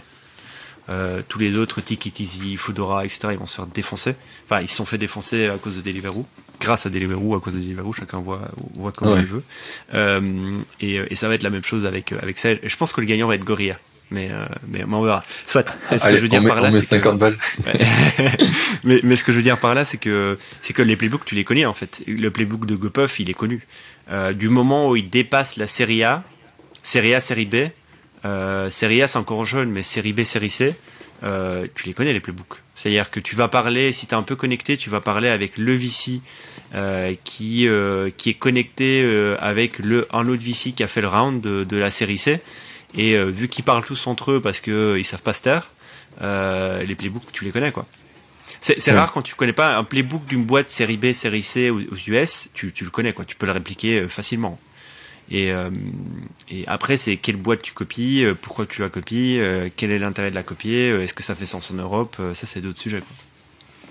Clairement. Oui, après, c'est est-ce que ton marché va marcher, il va, va répondre bien. J'ai un super exemple en tête qui est euh, les Gobi Bike, les vélos, tu sais, ça marchait partout, et ça arrivait en France, ils se sont fait détruire, euh, ils sont repartis la queue entre les jambes au bout de trois mois, parce que tous leurs vélos ont été détruits ou volés? Ouais, ouais, ouais, non, ouf, ouf. Alors qu'ils avaient un super playbook, hein, partout où ils se lançaient, ça marchait de ouf, ça arrive en France, hécatombe. Donc euh, ouais, c'est, je pense que c'est un très bon exemple qui montre que bah, t'as beau avoir le playbook, il faut quand même savoir dans quel marché il faut l'exécuter. il faut, il faut bien l'exécuter. Ouais, C'est ça. Euh, ok, on a fait pas mal de trucs. ça fait 1h04 qu'on parle. On va essayer de revenir sur mes sujets euh, finaux. Et, euh, et, normalement, on devrait arriver en douceur vers les 1h20, 1h30. du coup, là, on a parlé de. tac, tac, tac. Et eh bien, on arrive à The Farm Spot. Tu l'as lancé quand ça? C'est un podcast que j'ai lancé en novembre avec un pote qui s'appelle François, euh, qui était l'ancien growth de, de Spacefield, euh, qui est une boîte euh, qui, grossit plutôt pas mal en France. Et, en gros, on est potes depuis qu'on a fait le wagon. En fait, on a fait le wagon ensemble. Et en fait, on a de suite matché humainement. On a les mêmes centres d'intérêt, on a les mêmes passions, on a les mêmes plaisirs. On est différents, assez différents au niveau du caractère et, et on, on, est très curieux, mais à, de deux façons différentes. Et, euh, et en fait, on a des discussions permanentes sur les derniers trucs qu'on vient de voir, euh, euh, le dernier Side Hustle qui cartonne sur Twitter, le dernier, la dernière boîte qui vient de lever mais que personne ne connaît parce que c'est un truc underground et c'est sur un marché hyper underground et c'est pas sexy, mais en fait, en fait pour nous c'est super sexy, donc il faut absolument en parler. Et donc on a, on a plein de discussions comme ça et, et on s'est dit pourquoi on n'en ferait pas un podcast? Et donc on a commencé ça en, en, novembre. Euh, donc c'est le, format du podcast, c'est c'est une heure, une heure et demie, euh, discussion amicale entre deux personnes. Euh, c'est freestyle. Donc ça veut dire qu'on nous on, a quand même des points. On dit ok aujourd'hui j'aimerais parler de ça ça ça ça. La personne en face elle a ses points lui à elle. Elle sait pas de quoi l'autre va parler et c'est du ping pong pendant une heure une heure et demie. On a essayé d'apporter de la valeur aux, auditeurs, mais mais c'est pas la règle de base. La règle de base c'est de se faire plaisir sur le podcast, c'est de passer un bon, une bonne heure ensemble et de vraiment apprendre des choses et, de rigoler et de se faire plaisir. Si ça plaît à des gens, bah tant mieux.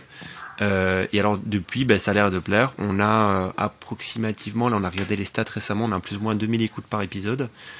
Et euh, on est à 24, on va publier le 24e épisode ce week-end. On fait un épisode par semaine.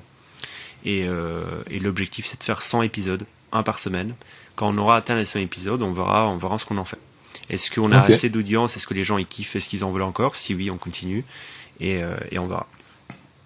Ok, trop bien. Je suis auditeur et j'aime bien euh, les, les, sujets comme ça. Je pense qu'il y a Magma aussi qui fait un peu ça, la, la newsletter. Mhm. J'avais reçu Arthur euh, d'ailleurs, où il, il, sort plein de sujets que tu n'aurais pas du tout, enfin des tendances ou des tendances qui sont en train de sortir avec une analyse super complète et j'aime bien. Et vous, ça m'a fait penser un peu à la même chose où, où tu, tu, me sors des, des sujets euh, sortis de nulle part et, et en fait, euh, c'est ultra connu, mais dans la niche en question, quoi. Et je trouve ça super cool c'est un peu l'idée que j'ai dans le podcast, c'est d'aller montrer qu'il y a plein, plein de sujets trop bien que tu peux faire. Tu peux trouver un sujet qui te plaît, en faire un vrai business. Il faut juste, faut juste fouiller comme il faut et trouver qu'est-ce qui intéresse les gens, qu'est-ce qui est un vrai problème, euh, qu'est-ce que les gens sont prêts à payer pour, quoi. Grave, grave, grave, grave. Et, euh, et tes auditeurs, du coup, c'est quoi exactement?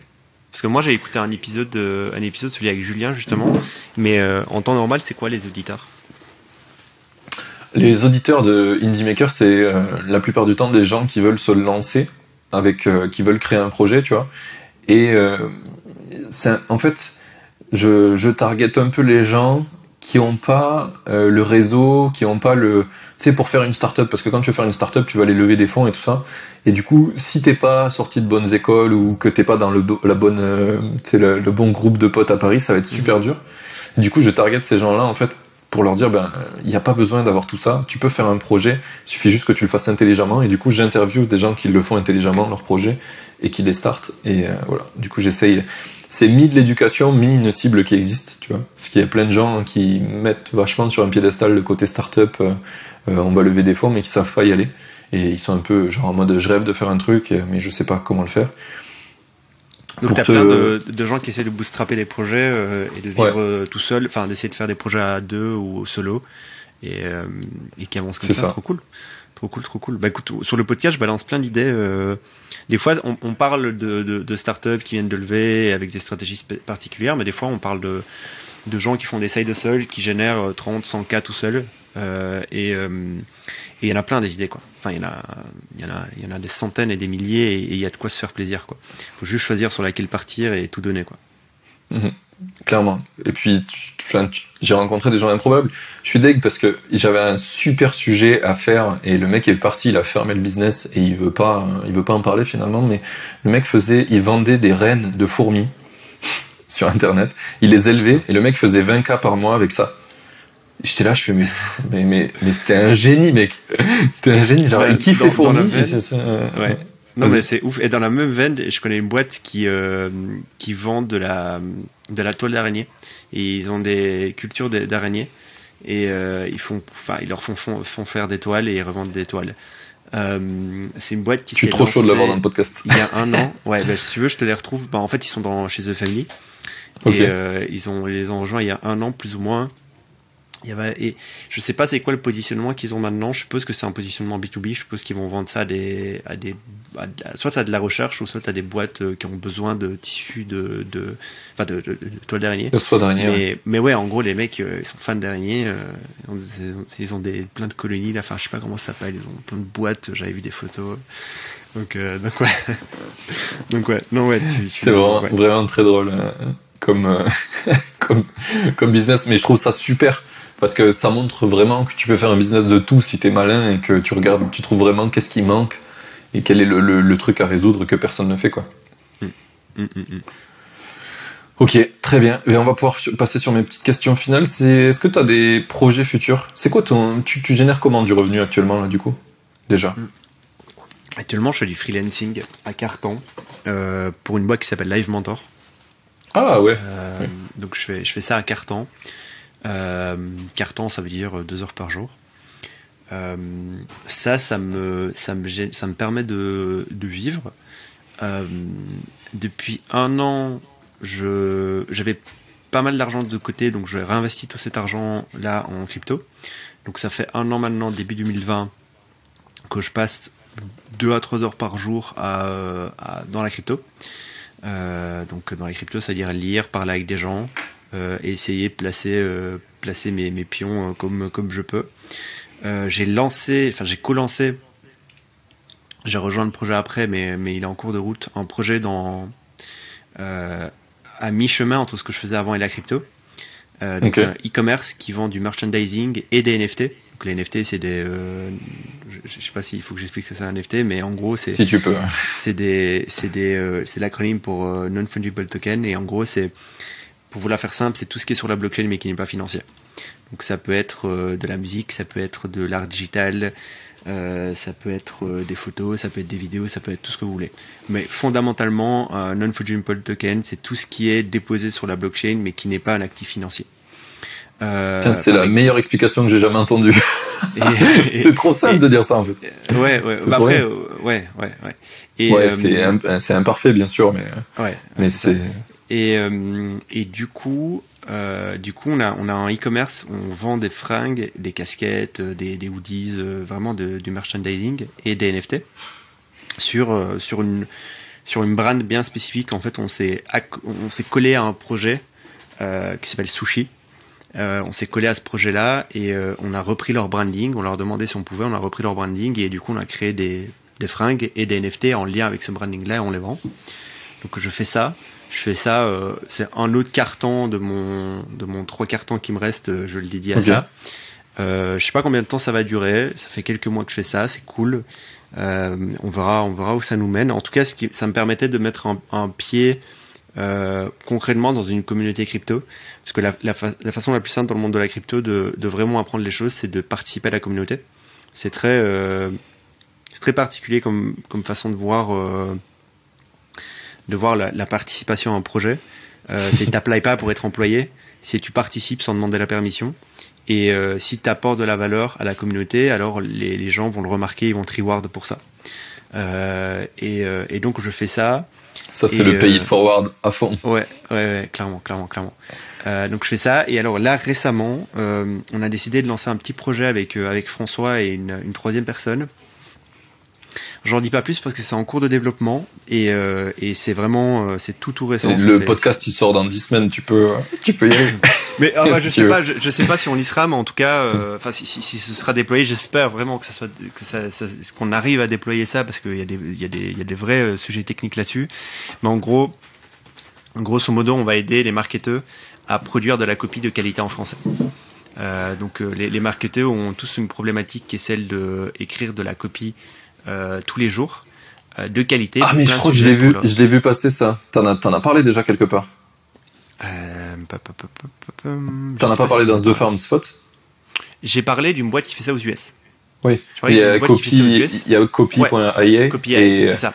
Et head, head- headline, headline? Il y a Headlime, il y a Headlime qui a été, ouais, qui vient d'être acheté par copy ouais, ou qui non? vient d'être acheté. Non, par, euh, Non. par un autre compétiteur. Ouais. Euh, mais, euh, mais en gros, toutes ces boîtes-là, elles font très bien ces choses-là en anglais. Elles te permettent de le faire dans les autres langues, Mais c'est pas ouf. mais elles le font, mais elles le font très mal dans les autres langues. Ouais, et, euh, et du coup, nous, on essaye de bien le faire, comme eux le font en anglais, mais sur le français. Et, euh, et c'est des vrais sujets techniques, c'est pas facile. Euh, donc, si on y arrive, ça sera public. Si on n'y arrive pas, on verra ce qu'on fait.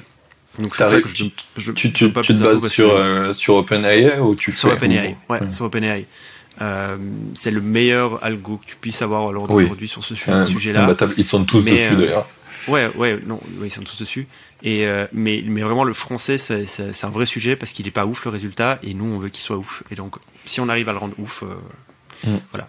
Donc euh, Il y a, y un mec de. euh, comment il s'appelle le mec de The Family qui fait Aria, l'application pour les podcasters Euh, ouais, c'est, euh, c'est, oui, je vois ce que tu veux dire. Enfin, je, je vois. Ouais. Ouais. Et pareil, j'ai essayé l'application. Jean... Non, c'est- pas Jean. Ouais, si. c'est, Jean quelque chose. Jean, Jean, Jean je, sais, je sais plus. Mais vas-y. Mais oui, je vois. Ouais, et du coup, pareil, j'ai testé l'application. Enfin, j'en ai testé plein pour traduire Ouais. les podcasts en texte, et à chaque fois, c'est pas ouf. C'est super dur de faire un truc en français propre. Parce que ben, les IA, elles sont entraînées en anglais euh, comme des brutes. coup, eux, ils utilisent euh, Open, OpenAI. Euh, non, je crois pas. Je crois que c'est ça le, problème. Et peut-être qu'ils sont en train de l'améliorer et ils cherchent vraiment à le faire bien, donc euh, ça arrivera à un moment donné, je pense. Mais, mais ouais, donc, donc ça c'est en, c'est dans le four. On verra. Si, ça, si on y arrive, on, on sort ça. Si on n'arrive pas, on verra ce qu'on fait. Mais, mais voilà, donc je fais le podcast. euh, et, oui, et alors à côté le podcast. Alors le podcast, ça me prend pas beaucoup de temps. Juste avant cet épisode-là, euh, j'étais en train de monter l'épisode qu'on a tourné hier. Euh, et en, soi, vu qu'en fait on prépare, on prépare pas vraiment les épisodes parce que c'est les sujets qu'on aborde, on les a, on- enfin c'est des sujets. C'est des trucs que vous fouillez de. Ouais, C'est ça. Donc, euh, on, on pourrait considérer ça comme du taf. C'est-à-dire que je passe au moins 2-3 heures par jour à euh, lire Twitter, lire des articles, euh, aller sur des sites, essayer de comprendre des choses. Et en fait, je fais ça depuis tout le temps. Enfin, depuis, depuis toujours, je fais ça, depuis que, depuis que j'ai 20 ans. Et, euh, et, et, et du coup, on pourrait considérer ça comme du taf. En soi, il y a des gens qui sont payés pour faire ça. C'est ce qu'on appelle des analystes Ouais. dans les fonds. C'est leur métier. Alors, ils font ça mieux que moi et de façon beaucoup plus approfondie. Mais, euh, mais, mais moi, je fais ça naturellement et ça m'amuse. Et du coup, euh, du coup, euh, Du coup, t'en as fait un média.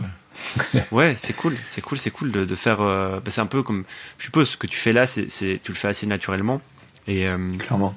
c'est cool d'avoir un- une façon de s'exprimer, un, un médium sur lequel on ne doit pas se forcer à, euh, enfin, où ça devient naturellement, quoi. Ça, c'est, plutôt cool. Ah oui, moi, c'est la trame, je l'ai écrit une fois, je l'ai modifiée quelques fois, mais elle a pas bougé depuis. C'est toujours la même. Euh, ce que je fais, c'est que je book des rendez-vous à l'avance, comme tu as vu, on avait booké super longtemps en avance.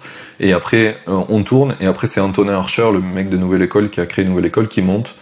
euh, les épisodes et je le paye pour ça. Et voilà. Donc du coup, je passe un super bon moment, tu vois, avec toi, avec euh, tous les gens avec qui j'ai parlé. Et, et, après, la production, elle est plus ou moins automatisée.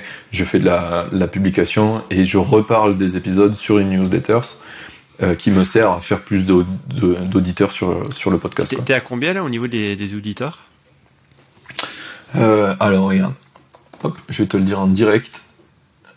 Si je vais sur encore, là actuellement, j'en ai parlé il y a pas longtemps sur Twitter, j'en ai, je, je l'ai sorti. Là j'ai 27 000 écoutes. je suis à 6, non, non, en total.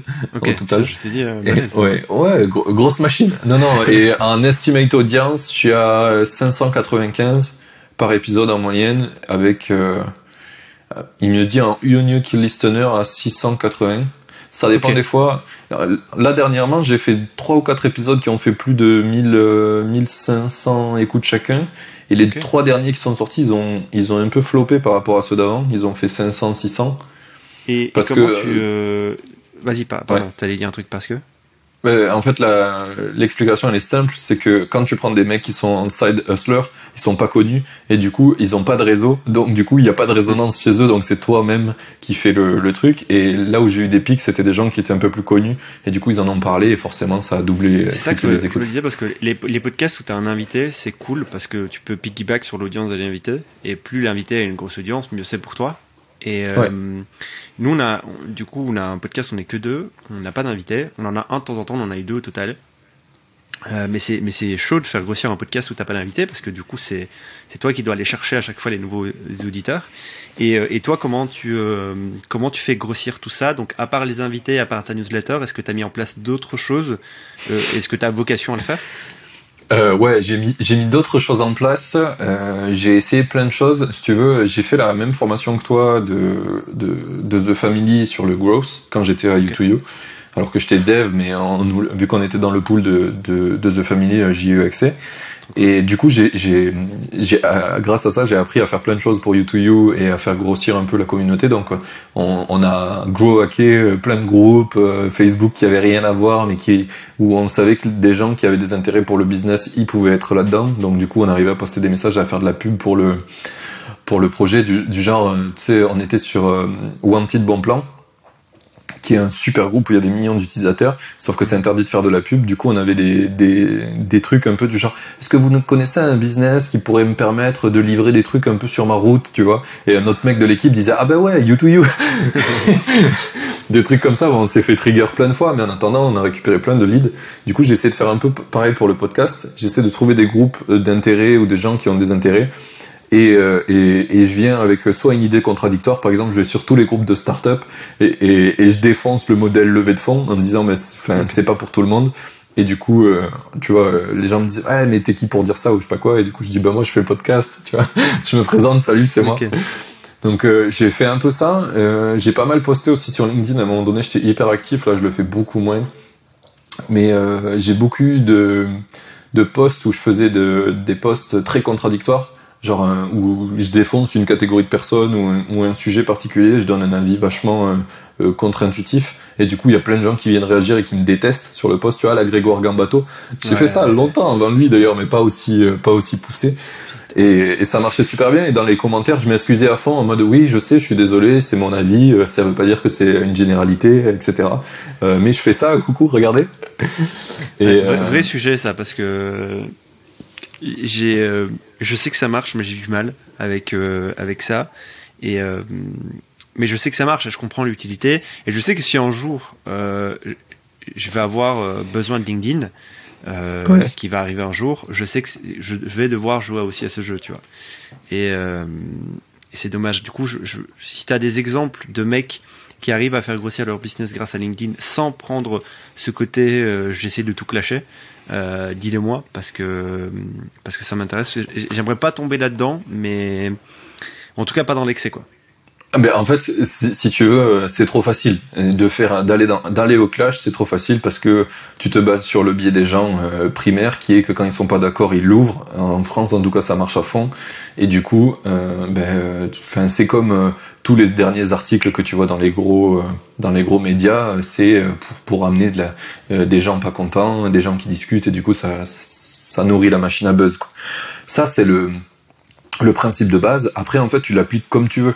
Soit euh, tu t'en sers un petit peu pour faire juste un titre un peu putaclic, comme on, est, on dit sur YouTube, qui va amener finalement les gens à cliquer, alors qu'en fait, c'est pas exactement ça qui va se passer dans le, la vidéo en question.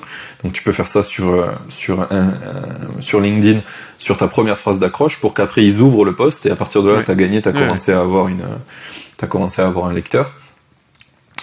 Euh, ou sinon, euh, j'ai rencontré pas mal de gens qui font des, qui font du reach sur LinkedIn et ils font du paid forward à fond. En gros, euh, tout ce qu'ils feraient dans un coaching ou, ou, dans des dans des vidéos YouTube où ils te, où ils te provident de la valeur, ils le font sous forme de post.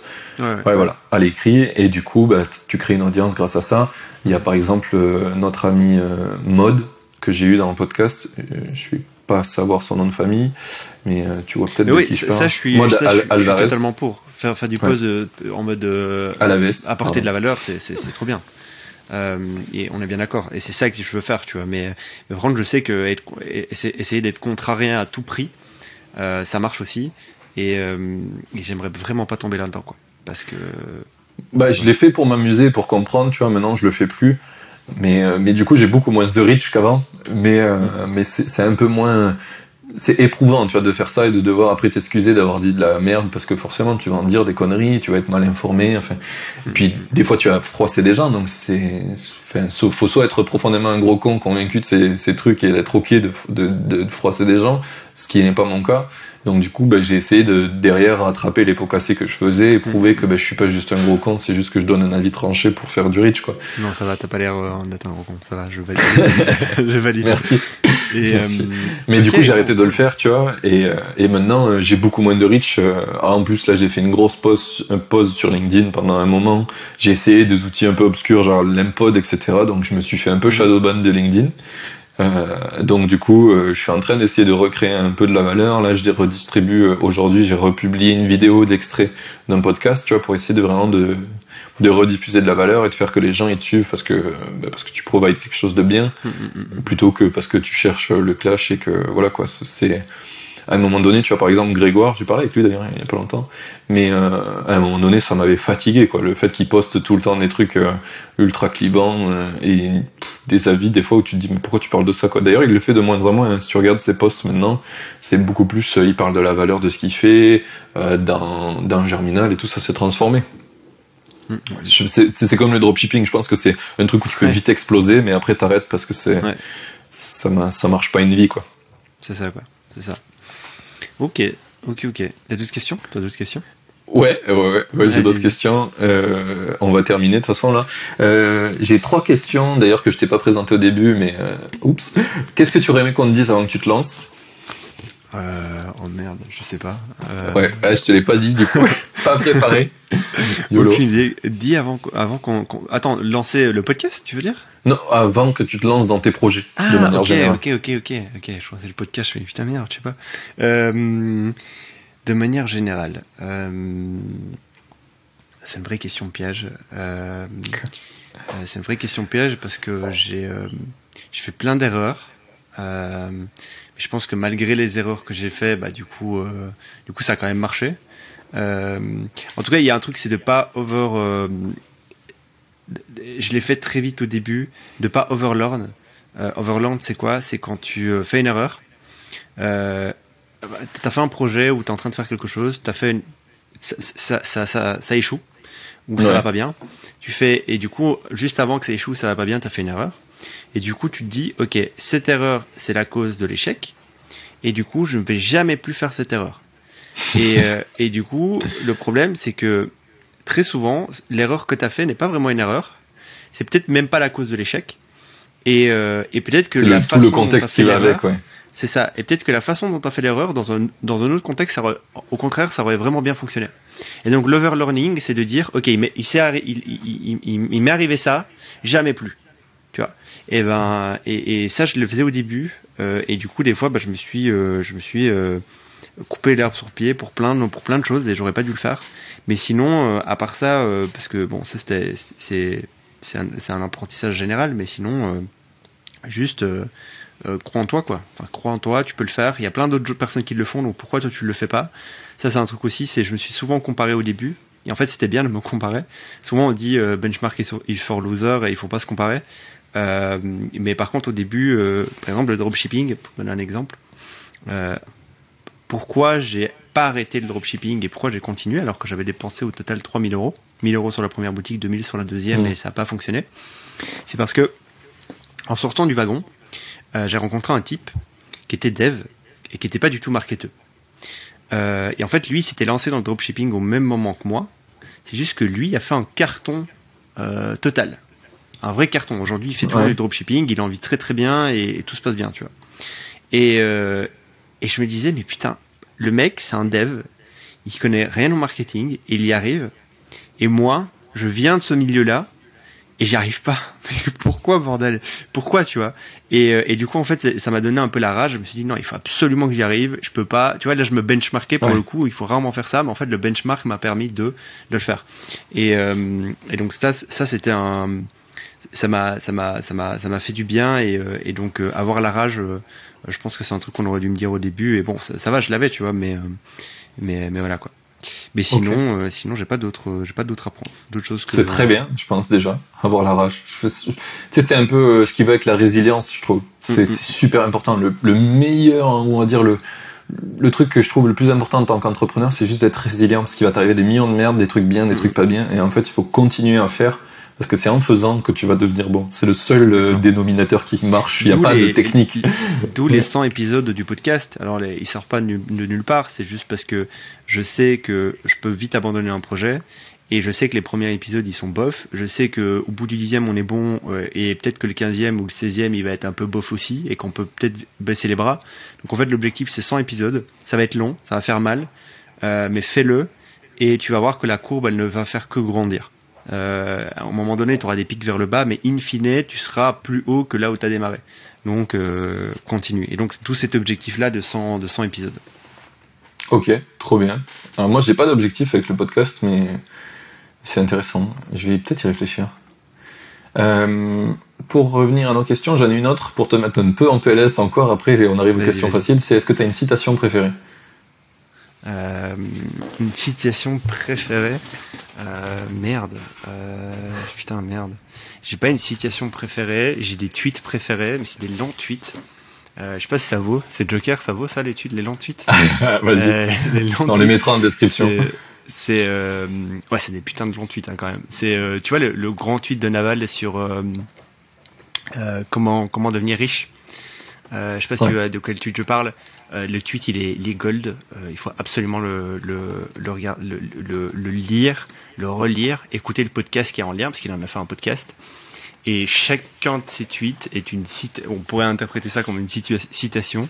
Et chaque citation est bonne, quoi. Alors il faut, faut, faut le relire, le re-relire, essayer vraiment de le comprendre et écouter le podcast parce que dans le podcast il donne du contexte. Euh, de Naval Ravikant. Ok, Euh, donc ouais. trop bien. Trop bien, j'ai noté. Euh, J'essaierai de le retrouver et de le mettre dans la description. Euh, mais du coup, ou c'est, euh, quel est le prochain épisode 1, 2, 3. quel est le prochain invité que je dois faire venir selon toi dans ce podcast? Prochain invité. Euh, prochain invité. Quoi, tu veux, tu veux des gens qui, qui ont fait des projets du coup dans le passé? Dans l'idéal? Ouais, ouais, c'est Qui bien. ont fait des projets dans, dans l'idéal. Est-ce que tu as déjà eu Robin de Minipixel Non, Ok, bon, bah t'as un invité. Euh, Robin Van. Van. Je vais te dire ça de, tout de suite. Euh, et je vais te dire ça tout de suite, son nom de famille. De toute façon, je vais, je vais te l'envoyer après. Mais en gros, Robin. Robin, c'est un Belge qui habitait pas très loin de chez moi. Van der Ouais. Heyden. Euh, H-E-Y-D-E-N. Et Van der, c'est V-A-N-D-E-R. Robin, R-O-B-I-N.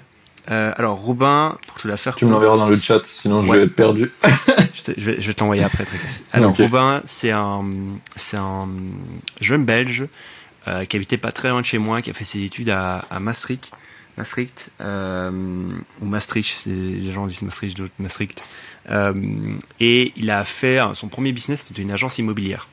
Il avait la vingtaine, très très jeune, agence immobilière, premier business. Ça se passe plutôt bien, puis ça se passe plutôt mal. Et en fait, il part euh, en Indonésie, euh, plus spécifiquement à Jakarta, Et, euh, et euh, je crois que c'était Jakarta, je suis pas sûr, mais il, te le parle, il te, le dira du coup. Et il lance un productize service là-bas qui s'appelle Many Pixels aujourd'hui, qui est une agence de design, qui est une des agences de design productisées euh, les, les, plus fat. Je crois qu'ils font, ils sont presque à plus de 100 k par mois. Euh, et c'est lui qui fait grandir ce business de 0 à 50 k. Euh, aujourd'hui, je pense qu'il a revendu et il fait autre chose. Il fait un SaaS qui s'appelle Many Request pour aider les agences de services à mieux streamliner euh, les demandes de leurs clients et euh, les, les, prestataires en interne qui vont délivrer pour les clients. Euh, donc c'est un SaaS qui est bootstrappé. Euh, non, non, il a levé, je pense. Il a levé avec avec un fonds qui est spécialisé pour les pour les pour les bootstrappers. Euh, tu dois, tu dois connaître ce truc. Euh, je te l'enverrai. Je te l'enverrai. C'est un fonds connu sur Twitter qui, qui est que pour les boots. Enfin, ils, ils, veulent juste aider des bootstrappers. Euh, je t'enverrai ça un truc. Ah oui, oui, oui, oui, oui. Je, je vois de quoi tu parles. Je sais pas le nom, mais je vois de quoi tu parles. Et en gros, euh, et en gros aujourd'hui, voilà, il fait ce SaaS. Ils sont deux, euh, un peu plus maintenant dans l'équipe, mais deux cofondateurs. Ça grossit plutôt bien. Et, et en fait, il a créé ce product service qui était Mini Pixel euh, ça a fait beaucoup de boom. je crois qu'il avait presque fait le top 1 sur Product Hunt à ce moment-là. Euh, il avait créé un groupe Facebook où il mettait dedans que des gens qui s'intéressaient à lancer des productize services. Ça a grossi, grossi, grossi, grossi, grossi. Et en fait, aujourd'hui, ils vend un SaaS à ces gens-là. Et en fait, c'est très très vite, il a fait ses premiers cas en MRR. Parce que sa base de clients, elle était dans ce groupe-là. Et euh, super balèze. Euh, vraiment, je te conseille de l'avoir. Il va inspirer, inspirer pas mal de monde. Il est déjà passé sur quelques podcasts. Il est assez connu sur le, sur le, sur le forum de Indie Hacker. Et, euh, et c'est un petit belge et, euh, et il est balèze, balèze quoi. Ok, trop bien. Vas-y, je note.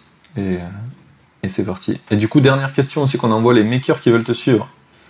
alors, sur Twitter, c'est at antinertia, donc A-N-T-I euh, N-A-R-T-I-A.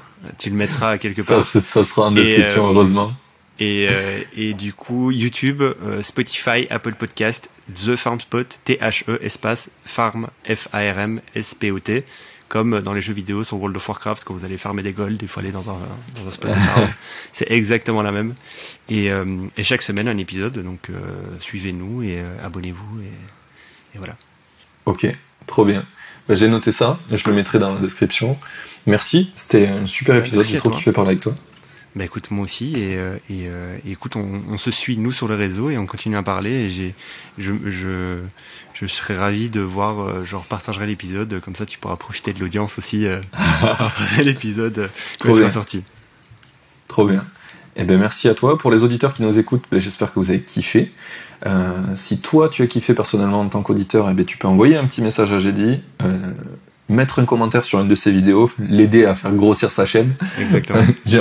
abonne-toi, mets des commentaires sur toutes les vidéos, mets des petits cœurs, dis que tu viens de la part d'Indie Maker, ça serait trop bien. Euh, voilà. Et puis on se dit à la... dans deux semaines pour le prochain. Salut